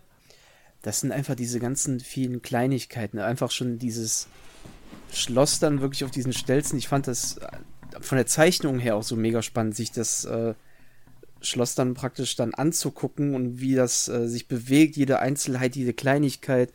Ähm, vergleichbar, vielleicht ein bisschen hinkender Vergleich ähm, mit ähm, kam ja Mortal Engines damals als real, also die, diese Buchverfilmung von Peter Jackson dann äh, raus, wo dann auch diese Städte praktisch umherwandern. Da hatte ich mir dann sowas ähnliches erhofft. Ich habe es natürlich nicht gekriegt. ähm, aber ich fand es, wie gesagt, mega spannend eigentlich, die, als ich die Bilder dann sah. Das hat mich am meisten dann abgeholt. ähm, hm. zu gucken, wie ist dieses Haus zusammengestellt, auch die Räumlichkeiten da drin. Das ist halt ein, äh, eine ja. riesige Welt innerhalb dieses kleinen Korpus, nenne ich das jetzt mal. Und dann diese kleinen Figuren, so ein ähm, Salzifa hieß, glaube ich, die kleine Flamme und ja, stimmt. Ja. Die Geschichten dahinter irgendwo, also es war wirklich einfach diese tollen Bilder. Also das, das war irgendwie für mich dann, wo ich gesagt habe, okay, das ist Ghibli, das, das, das ist große Klasse und das, das hat mich so gut abgeholt. Ich möchte da gar nicht ähm, so sehr noch weiter auf die Geschichte eigentlich eingehen, weil eigentlich, wie man auch merkt, eigentlich kann ich mich fast gar nicht mehr an diese Geschichte in manchen Punkten erinnern, aber hauptsächlich sind es hm. diese Bilder und dann einfach diese, diese Reise, die man da mit äh, Sophie gemacht hat. Äh, weil man, man lebt wirklich durch diese Figur, äh, der Zuschauer wird durch diese Figur eigentlich dann mitgetragen und erlebt das alles auch zum ersten Mal neu und entdeckt diese Welt dann halt für sich. Hm. Und da, deswegen auch meine erste Empfehlung, auch der Film, der mich wirklich damals auf diese Spur geführt hat. Halt das wandelnde Schloss. Den ich im ja. Origin, im englischen Titel gar nicht aussprechen kann. äh, wie fandest du den, Samuel? Mich hat der nicht enttäuscht, das ist das falsche Wort, weil das ist ein guter Film, aber mich hat der nicht ganz so erreicht, hm. wie der, also wie ich es mir von dem erhofft hätte. Ich fand, war am Ende dann doch recht ernüchtert, aber ich kann nicht mehr genau sagen, woran mhm. das lag. Das war jetzt letztes Jahr irgendwann mal. Ja, ist manchmal ja auch schon ein bisschen her. Also ich, ich bin dann sozusagen eher auf, auf Krishis Seite. Ich finde den auch äh, einer der ganz großen von, von Ghibli und sowieso von Miyazaki natürlich. Was mich vor allem an dem begeistert, sind eben diese vielfältigen Charaktere. Also man weiß nie, woran man ist, selbst an der vermeintlich bösen Hexe, die diesen Fluch da auf die Sophie ähm, band die ist nachher irgendwie auch ein äh, Charakter, mit dem man mitfiebert. Äh, dieser Magier, dieser eitle ja, Magier, dem eben ne? das, das wandelnde Schloss gehört, der ist auch fantastisch, wenn man eben auch überlegt, dass dieses ganze wandelnde Schloss eben sein Innenleben ja letztendlich widerspiegelt, dann ist das ganz großartig. Also hier trifft wirklich das zu, finde ich, was, was Ghibli und Miyazaki so großartig macht. Hier wird das, was die Figuren fühlen, was sie ausmacht unglaublich extrovertiert nach außen getragen. Also sie fühlt sich eben auch alt und deswegen passt dieser Fluch so gut zu ihr und muss da rausbrechen. Er fühlt sich innerlich sozusagen zerrüttet und chaotisch und entsprechend so sieht auch sein Haus aus. Also äh, das ist alles so großartig visuell äh, eingefangen, dass der mich da echt äh, gerade von den Charakteren her äh, total begeistert hat. Na dann, Samuel, was wäre denn dein Tipp? Ähm, das ist wirklich schwer, sich hier einen Tipp rauszusuchen, weil so viele Filme großartig sind. Deswegen mache ich einfach mit dem anderen Schloss weiter. Yeah. Das Schloss im Himmel. Ah ja. Ähm, also es geht um einen Jungen, um einen Jungen, der irgendwann mal auf ein Mädchen trifft, um das, ich glaube, so ein Amulett bei sich trägt. Und die beiden, sie ist, glaube ich, so ganz kriege ich es auch nicht mehr zusammen. Das ist auch schon ein bisschen was her. Ja, der ist bei mir auch schon lange her, muss ich gestehen. Ja, da kann ich auch nicht viel zu sagen. Jedenfalls machen die sich auf die Suche nach einem Schloss im Himmel und dabei bekommen sie Konkurrenz von ähm, mysteriösen Agenten, die halt auch dieses Schloss suchen. Und man weiß den ganzen Film über nicht so hundertprozentig, wo der Film jetzt hin hinaus will. Er ist bis dahin sehr gut, aber erst in den letzten zehn Minuten offenbart sich dann der eigentliche Inhalt des Films und auch das Thema, was sich ja durch die Ghibli-Filme zieht, der Mensch, der die Natur ausbeutet, hm. wird dort dann nicht ganz so offensichtlich wie zum Beispiel bei Prinzessin Mononoke ähm, hm. dann nochmal thematisiert. Und ein anderer Grund, warum ich den Film aussuche, ist, um zu erwähnen, dass die Stadt Laputa heißt und Hayao Miyazaki bis heute bereut, dass die Stadt Laputa heißt, weil der erst danach herausgefunden hat, dass das Hure auf Spanisch bedeutet. Ja, stimmt, das habe ich auch gelesen, ja. Tja. Zwei Gründe, um den Film zu schauen. Mhm. Ja, wie, wie, äh, kannst du dich noch an den erinnern, Krischi? Äh, das war, glaube ich, auch schon der zweite oder dritte Film, den ich äh, gesehen habe, deswegen auch ganz schwierig. Ich weiß aber noch, dass ähm, da wieder ein Punkt sehr gut zutrifft, den ähm, wir auch schon jetzt mehrfach angesprochen haben, dieses ähm, dieses in der Grauzone sein, dass Figuren, die anfänglich vielleicht böse erschienen, hinterher dann doch, äh, ja, dass man mit denen mitfiebert. Das sind in dem Fall, in dem Film die Piraten, diese Mhm. Luftpiraten. Ja, auf jeden Fall. Die ja auch dann erst dann so mehr oder weniger dann diese Bösewichte sind und dann, äh, ja, eigentlich dann gerade das Ömmerken da äh, mit den pinken, roten Haaren, kann das sein? War das so? Äh, zu lange her, ähm, die dann auch dann so richtig so, wo man die ganze Zeit nur im Grinsen ist und eigentlich dann wirklich mit den mitfiebert, mit ihren ähm, treudofen Kumpanen und das war, ich muss sagen, dass der Film mich damals ein bisschen, ich habe da lange mit mir gekämpft, wie ich ihn jetzt finden soll. Es war halt nach äh, das wandelnde Schloss hatte ich halt hohe Erwartungen. Ich glaube, ich habe dann als dann hatte ich Shihiro schon gesehen und dann entweder habe ich noch Mononoke davor oder danach gesehen und dann war Schloss im Himmel so ein bisschen ähm, anhand der Erwartungen ein bisschen ähm, gefloppt, nenne ich es jetzt mal. Also ich finde den sehr gut, aber dann nicht so gut, wie ich ihn gerne gemocht hätte. Hm. Okay, also genau umgekehrt äh, von dem, was ich bei deinem Schloss Genau. hatte. Genau. Ja, aber so ist bestimmt für jeden was dabei. Ich, also wirklich, das Schloss im Himmel ist bei mir jetzt locker schon zwei, drei Jahre her. Ich habe den als eine ganz unterhaltsame und auch klug konstruierte äh, Abenteuergeschichte irgendwie so im Kopf, aber ich kann jetzt auch nicht mehr genau sagen, ja, ob ich den jetzt besonders herausragend fand. Also ist ein Miyazaki definitiv und damit auf jeden Fall sehenswert, wie wirklich alle Miyazakis, wie ich finde. Ja. Genau. Äh, na dann, also, we- wenn ich mich festlegen müsste, dann sage ich gleich meinen Liebling, das ist Chihiros Reise ins Zauberland, der wirklich für mich alles, was Ghibli in seinen starken Momenten hervorragend macht, äh, auf den Punkt bringt. Das ist eine emotionale Geschichte, das sind ambivalente Charaktere, mit denen man mitfiebert, das ist eine großartige Musik, das sind tolle Bilder, eine Fantasiegeschichte, eine Mischung aus westlichen und japanischen Einflüssen, kulturellen Einflüssen, wie wir das schon äh, genannt haben.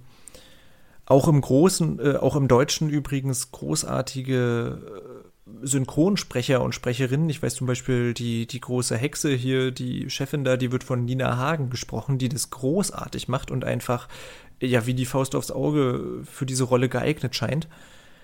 Ähm, ja, also den habe ich wirklich schon mehrfach gesehen, oft gesehen. Die Musik höre ich rauf und runter. Chihiro ist äh, für mich sogar einer meiner absoluten Lieblingsfilme überhaupt und damit natürlich auch speziell im Ghibli-Universum. Kann man so unterschreiben. Ja, geht's dir auch so, Samuel? Oder Ja, ja? Unterschreibe ich. Der ist fast auch unstrittig. Also ich habe, glaube ich, auch noch niemanden. Also vielleicht gibt es mal so Leute, die sagen, ja, okay, Anime ist einfach nicht so meins, aber der war schon ganz gut. Ich kenne, glaube ich, auch fast niemanden, der oder die den nicht mag. Also ja. Ich glaube, der hat auch Wobei der bei bei Letterbox noch die höchste. Ja, ich glaube auch. Ja, kann sein. Ich guck gerade nochmal. Ja, 4,5. Ja, also für, für mich persönlich, und das vergebe ich eigentlich relativ selten, ist es ein voller, volle Punktzahl-Film. Ähm, ja, da wüsste ich jetzt gar nichts dran, wo man noch sagen könnte, "Hm, das ist vielleicht nicht so passend geraten, aber das ist wirklich hervorragend und da kann man so viel drin sehen und erkennen und interpretieren und gleichzeitig einfach nur genießen und so viele kreative Ideen. Also äh, ja, da komme ich immer wieder richtig ins Schwärmen bei dem Film. Ja. Ich muss auch nochmal sagen, genauso wie Samuel gerade sagte, bei mir persönlich auch nur Platz 3 von den Ghiblis. Gerade Hm. mal nachgeguckt. Welche sind bei dir denn? Ich wollte gerade sagen, was ist denn Ja. dein, deine zwei? Meine 2 ist halt das wandelnde Schloss. Und, Ach so, äh, ach so, genau, okay. Und was ist denn Ach deine so, Eins? nee, also dachte jetzt davon. Also das meinte jetzt nur von der. Meine Eins, was meine Eins wäre, das ist auch kein Geheimtipp. Ich glaube, der ist bei vielen die Eins. das ist der mehrfach erwähnte heute schon Mononoke. ah ja, Okay, ist auch meine Nummer eins, ja. okay. Na dann äh, gib das doch als deine nächste Empfehlung. Was macht äh, Mononoke für dich so toll? Oh, ähm, ich glaube, wie ich es eigentlich vorhin schon sagte, diese, diese, diese Spur, die man ähm, nie richtig verfolgen kann, wo will der Film eigentlich hin und irgendwie doch und nicht dieses typische Happy End haben wollen und einfach mal im Prinzip was, also mehr diesen jungen Erwachsenen ansprechen. Also bei Mononoke wurde, wurde eigentlich meine Nummer eins, weil ich, sag mal, anders. In Shihiro habe ich was erwartet und ich habe es auch bekommen. Und bei Monoke habe ich was erwartet und ich habe sogar noch mehr irgendwie bekommen. Also ich hatte nie gedacht, dass der mich so äh, am Ende abholt. Das ist ein bisschen das Bild an sich, mir, also diese Zeit, die man da hat, dieses, ähm, ich nenne es jetzt mal Fantasie, diese Fantasiewelt, in der man da ist, die ein bisschen äh, mehr japanisches Mittelalter ist. Ähm, mhm. Die äh, Hauptfigur auf seinem, äh, ich wollte gerade Elch sagen, äh, Hirsch. Mhm. Hauptsache es hat ein Geweih. Ähm, ja. Gleich reitet er auf dem Geistbock. Wenn ich da so weiter rede, wird dem Patrick gefallen. Ähm, ja, also der auf seinem Hirsch dann fand ich immer super irgendwie, mir gefiel dieses Bild von den beiden. Ähm, Mononoke selber auf dem Wolf und ähm, auch diese, dieses zwischen Natur und zwischen den Dorfbewohnern, ähm, also das war einfach, das ist, das, ich kann das gar kaum teilweise in Worte fassen. Das war einfach, ab einem gewissen ja. Zeitpunkt habe ich gar nicht mehr gedacht, da habe ich mich, da war ich so drin und ich weiß noch, dass ich da richtig so ein, so, ein, so eine enge Atmung, also für mich gefühlt hatte, also dass ich richtig merkte, wie sich die Brust zupresste, weil man einfach so drin war und richtig gefiebert hat, äh, ähm, hm auch einfach diese, ja, ich nenne sie immer die Wackelköpfe. Ich weiß gar nicht mehr, wie die äh, Waldgeister da, ob die noch einen speziellen, ja, ja noch einen speziellen Namen, aber ich nenne die mal die Wackelköpfe. Ich glaube, die heißen nur Waldgeist. Ja, ja ich nenne die mal Wackelköpfe, weil die gibt es ja als so Merchandise, hast du die immer, dass dann auch der Kopf dann immer so komisch mitwackelt. Ähm, es, das, das, das waren einfach so viele Punkte, wo ich einfach gesagt habe, das ist die volle Punktzahl und das, ja, ja. Ich konnte, ich habe keinen großen Fehler für mich entdeckt. Also, wenn ich jetzt nochmal gucken würde, vielleicht achte ich auf andere Dinge nochmal. Ja. Ähm, aber wie du schon auch bei Shiro sagtest, Stefan, so einfach so ein volle Punktzahlfilm. Hm. Das beginnt auch schon beim Namen. Also Mononoke ähm, ist ja ein Sammelbegriff äh, für das Wort Monster oder Ungeheuer. Und das zeigt ja auch wieder ganz toll diesen Kontrast, den wir ja schon ähm, schon heute mehrmals gelobt haben, dass man das Schwarz-Weiß vermischt und man einfach den Namen kann man sowohl auf die Menschen beziehen, als aber auch auf die Waldgeister. Mhm.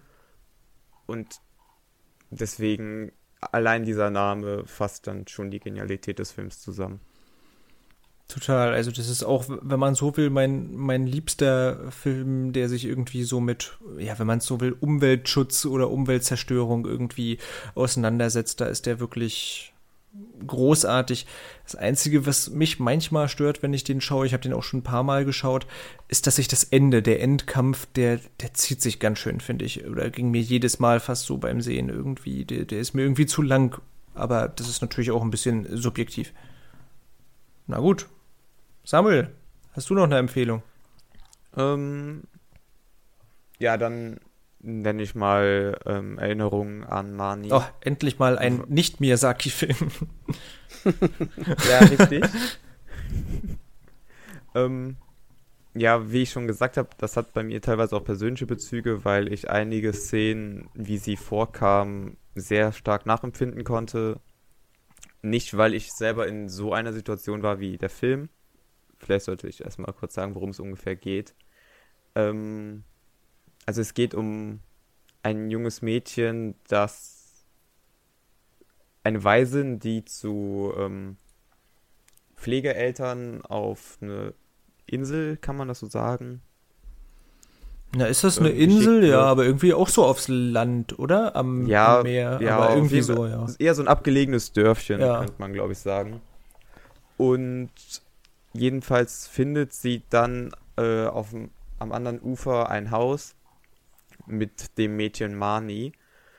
Und ich möchte gar nicht zu viel verraten, wohin sich die Geschichte entwickelt, obwohl das relativ schnell klar hm. ist, wenn man den Film schaut.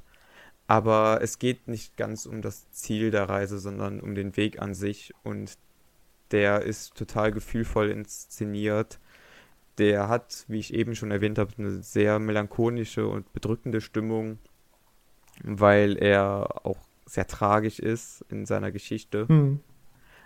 Aber ist trotzdem nicht zu bedrückend und einfach ein Paradebeispiel dafür, welche Geschichten halt nur durch Ghibli-Filme geschaffen werden, ohne dass der zu starke Fantasy-Element hat, wie das bei dem Miyazaki-Film zum Beispiel der Fall ist. Also er zeigt halt, ja. wie man auch in einer eher eher bodenständigeren Geschichte die Stärken von Ghibli merkt. Hm.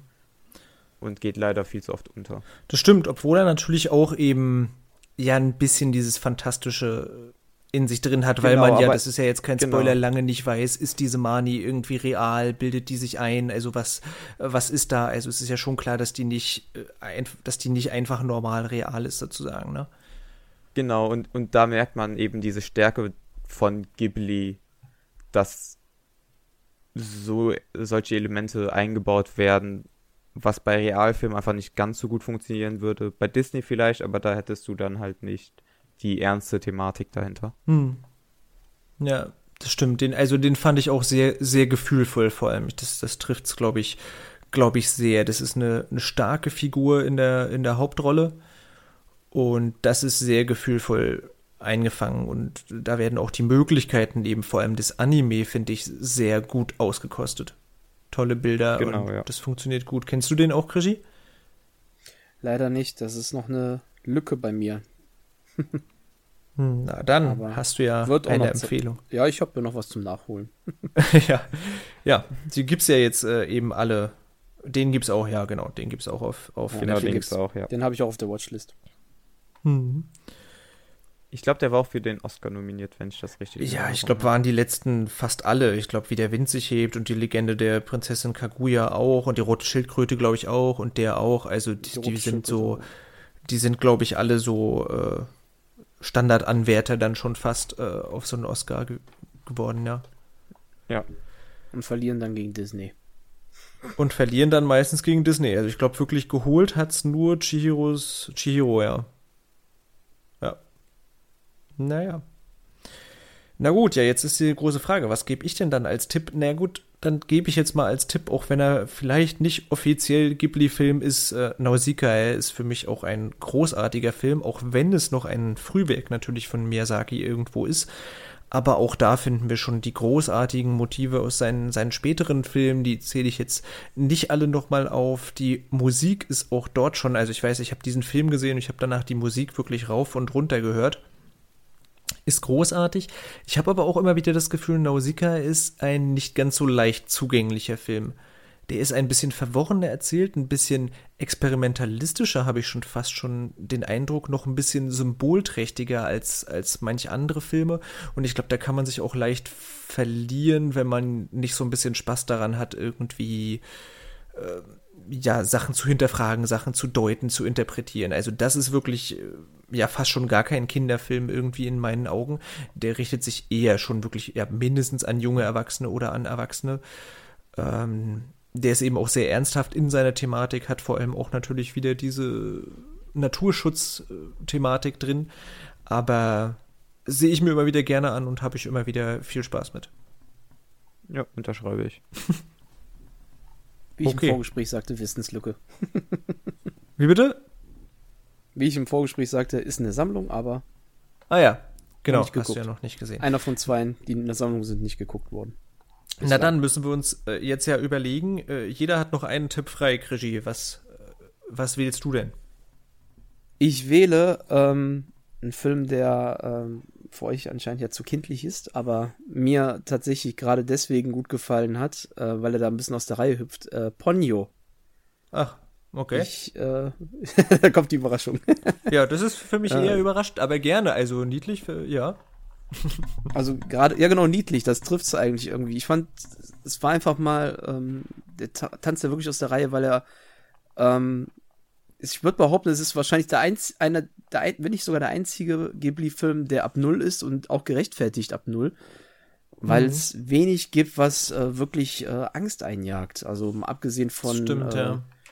den, dem Wasser mit Augen, so ungefähr, den paar Wellen, die äh, Ponyo am Anfang da greifen wollen und dem Vater, der ähm, auch ein bisschen, ähm, ja, creepy ist das falsche Wort, der ein bisschen strange daherkommt, vielleicht ein bisschen abgewrackter, weil er auch so spindeldürr ist. Ähm, würde ich jetzt sagen, ist da eigentlich nichts, was, wovor man da Angst haben müsste, wirklich. Hm. Und ähm, ich fand den, weiß nicht, den habe ich damals geguckt, eigentlich ohne wirkliche Erwartung, weil auch, äh, glaube ich, außer einem Arbeitskollegen vor äh, gut zehn Jahren, wo der dann äh, fürs Heimkino kam, eigentlich nie einer ähm, meiner Gegenwart den Film mal erwähnt hätte für äh, einen sehr guten Ghibli-Film.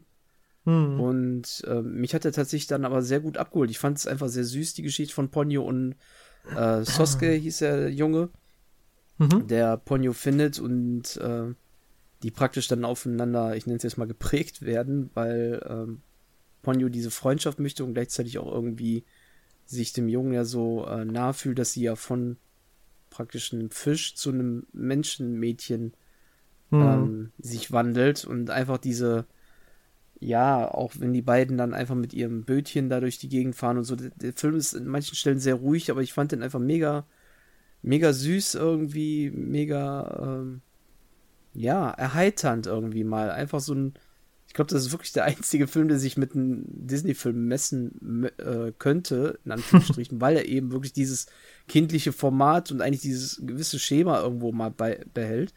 Mhm. Ähm, das könnte man dem Film jetzt einerseits vorwerfen. Ähm, ich fand es einfach mal, ja, es ist so ein Film, den tut man rein, den, den könnte ich jedem jetzt wirklich empfehlen, der sagt, ich möchte ähm, mit meinen Kindern vielleicht irgendwie Ghibli oder halt diesen Animationsstil ein bisschen mhm. näher bringen würde ich sagen, dann guck doch mit den Ponyo, dann können die ja schon mal gucken, ob das was für die ist. Das wird die mit ziemlicher Wahrscheinlichkeit nicht verstören. Hm. Insofern ist Ponyo dann ein ganz kleiner Tipp von mir. Ja, na klar. Warum nicht? Genau, wir haben ja schon ein bisschen äh, was zugesagt, Samuel und ich, genau, also genau, der ist, der ist total niedlich und ist auch irgendwo zahm, würde ich es jetzt fast, fast nennen, hat eben auch tolle kulturelle Sachen wieder. Also äh, der ist schon schön und eben auch ein, ein Miyazaki-Film insofern. Ja, wie stehst du zu dem, Samuel?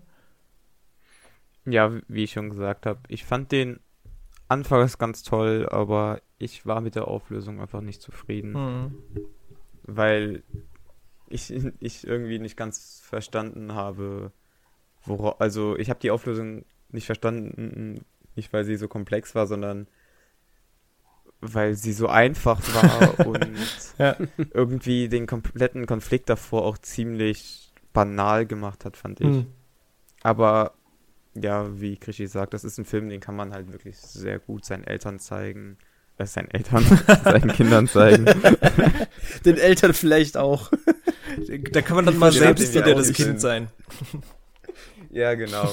Und es tut einem nicht weh, sich den Film anzuschauen. Der sieht auch wirklich super ja. aus von den Animationen her. Naja, was wäre denn deine letzte Empfehlung?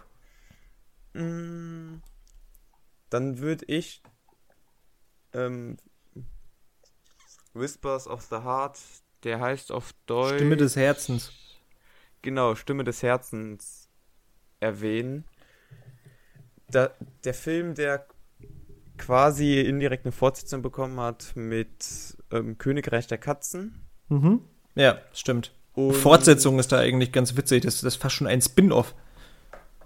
Ja, genau. Ja. Ähm, es ist eigentlich eine kleine, charmante Liebesgeschichte zwischen einem Mädchen und einem Jungen, der Geigen herstellt. Mhm. Gleichzeitig hat ihre Freundin aber auch noch, ähm, ist in einen jungen Baseballspieler verliebt, der wiederum in das andere Mädchen verliebt ist. Also man hat quasi so eine Drei- bzw. Vierecksbeziehung, hm. die aber nicht so plakativ ist, wie das bei anderen Filmen der Fall ist, sondern eben hier auch wieder mit diesen typischen Ghibli-Stärken, dieser Magie ähm, sehr brillieren kann. Hm. Und ein Film, es gibt eine Schwelle an der Anzahl, wie oft Country Roads in einem Film vorkommen muss, damit ich ihn liebe. Und die Schwelle hat er erreicht. Ja. In verschiedenen Sprachen. Ja, ist ein ganz toller Film, der auch leider viel zu oft irgendwie unerwähnt bleibt, auch wenn der von vielen Leuten hochgelobt wird. Hm. Das stimmt, ja. Der ist für mich tatsächlich auch einer meiner liebsten, äh, also schon mit, mit Erinnerungen an Mani zusammen, einer meiner liebsten, die eben auch nicht so im fantastischen angesiedelt werden. Und ich gebe dir sozusagen recht, die, die gehen häufig unter diesen ganzen bombastischen äh, Fantasiespektakeln von Miyazaki hauptsächlich, äh, gehen die so ein bisschen unter. Und das ist nicht ja. ganz gerechtfertigt. Also sie sind auch, auch meiner Meinung nach nicht ganz so großartig wie diese Fantasy-Sachen, Fantasy aber äh, sie sind wirklich charmant und, und äh, für mich persönlich, ich fand die immer noch besser. Ich bin ja nicht so ein Freund von diesen, äh, du weißt das, Samuel, wie hieß der andere Regisseur von Your Name und äh, dem anderen neuen Film? Wie, wie heißt der? Ähm, ah, ich hab's eben doch gesagt. Jetzt habe ich es äh, vergessen. Shinkai, ähm, Makoto Shinkai. Genau, Genau. genau. Den mag ich da ja nicht so und der ist ja auch eher im, im, in so einem Bereich sozusagen angesiedelt und da gefallen, gefällt mir Stimme des Herzens auch sehr gerne, ja. Genau, der ist nicht ganz so melodramatisch. Genau. Der hat seine melodramatischen Anschläge, aber übertreibt es ja. nicht komplett. Der, der, ist charmant, ja. Hast du den gesehen, Krischi? Ja. Nee, noch nicht, aber ich habe mir gerade mal was nochmal zum Regisseur durchgelesen, zu Yoshifumi Kondo und der hat ähm, tatsächlich an vieles, vieles an Charakterdesign gemacht. Äh, für andere Anime-Serien auch, unter anderem mhm. ähm, eine fröhliche Familie, was ja im Prinzip äh, von dem jetzt zuletzt Kinofilm Little Woman ja auch eine Art Serie ist, oder zumindest die gleichen Figur, äh, Charaktere sind ja dabei. Mhm. Oder wunderbare Poliana, der war auch der Charakterdesigner bei Die letzten Glühwürmchen oder Prinzessin Mononoke. Ja. Und wollte einfach mal wissen, was hat er denn noch gemacht außer dem Film. Ja. Aber der konnte nicht mehr viel machen. Der ist leider 98, also gut drei Jahre nachdem der Film ah. produziert wurde, verstorben. Hm. Da hätte mich mal einfach interessiert, was der noch so vielleicht Schönes gemacht hat. Vielleicht hat man ja irgendeine Perle dazwischen. Hm, das stimmt. Die man noch nicht ich, gesehen hat. Ja, und ich wollte gerade sagen, und mal kein Miyazaki-Film auch wieder, aber dann habe ich gerade gelesen, wusste ich aber auch nicht, dass Miyazaki das Drehbuch geschrieben hat zu Stimme des Herzens. Insofern. Ja. da ist er schon wieder. Also da sieht man wirklich, Miyazaki ist irgendwie, ist, ist eben der Mann überall von Studio ist, Ghibli, ja. der ist überall, ja. Na gut, dann äh, komme ich noch mit meinem letzten. Ja, man könnte jetzt natürlich die letzten Glühwürmchen oder sowas nennen, über den haben wir aber auch schon äh, viel gesprochen. Darum, weil wir ihn noch nicht so hatten, komme ich nochmal mit einem Miyazaki um die Ecke, äh, nämlich mein Nachbar Totoro. Äh, der ist sozusagen für mich äh, der schönste, sehr kindliche Film von den, von den Ghibli-Filmen. Äh, ja, der hat eben auch keine, keine bösen Charaktere, sondern so einen unglaublichen Entdecker- und Erfindungsgeist irgendwie, den, den Kinder so mit sich bringen, die Natur äh, zu erkunden, auch das Verhältnis zu anderen Tieren, zur Umwelt zum Beispiel, zu äh, Totoro eben zu erkunden. Und ganz ehrlich, der, der Catbus, also der Katzenbus, ist, finde ich, eine der großartigsten Erfindungen aus allen Ghibli-Filmen zusammen. Äh, der macht richtig viel Spaß und das wäre so auch ein, ich meine, ich habe noch keine Kinder, aber wenn ich irgendwann mal Kinder habe, dann möchte ich mit denen auch sehr gerne meinen Nachbar Totoro gucken. Und ja, Totoro kann vielleicht so in den ersten Szenen, weil der brüllt ja auch immer so ein bisschen gruselig vielleicht sein. Und Ponyo ist auf jeden Fall noch zahmer, aber ich würde sagen, mein Nachbar Totoro kann man auch mit relativ kleinen Kindern schon schauen. Doch, würde ich sagen. Der ist ja auch mehr so ein großes Wollknäuel, also Kuschel. Genau. Kater? Was konnte man, ja. Wie konnte man ihn am ehesten bezeichnen? Ja, katzenähnliches Wesen. Genau, der ist irgendwie, ja. Katzen, Panda, Bär. Ja. Irgendwie sowas. Na gut. Damit äh, würde ich sagen, haben wir das Studio Ghibli durchaus ausführlich besprochen. Ich hoffe, wir haben allen Zuhörern und Zuhörerinnen Lust gemacht, äh, mal Ghibli zu gucken. Das kann man ja jetzt Gott sei Dank auf äh, Netflix, außer eben leider dann die letzten Glühwürmchen und die rote Schildkröte. Rote Schildkröte. Ähm, aber es gibt eben ganz viel zu entdecken. Allein neun Filme haben wir jetzt praktisch genannt, die es auf jeden Fall auf Netflix gibt. Äh, habt ihr noch irgendwelche abschließenden Bemerkungen zu Ghibli? Möchtet ihr noch irgendwas äh, loswerden, was wir hier gerade nicht äh, genannt oder besprochen haben? Eigentlich denke ich, haben wir alles relativ gut abgedeckt. Ja. Also natürlich nicht, nicht alles, man kann immer in den einzelnen Filmen natürlich sehr ins Detail gehen, aber das ist ja hier keine konkrete Filmkritik. Wir wollten ja einfach mal ein bisschen allgemein über das Studio quatschen. Ja, genau. Genau. Aber ich finde auch. Na dann, äh, sonst sage ich ja immer, ich war jetzt schon eine kleine Weile hier nicht mehr im Podcast und sage ich ja immer, geht ins Kino. Das äh, lasse ich leider in der aktuellen Phase mal sein. Insofern nutzt die Streaming-Dienste, schaut viele Filme, schaut bei Ghibli rein und äh, ja, ich würde sagen, bis dann mal wieder. Ciao, ciao. Ciao.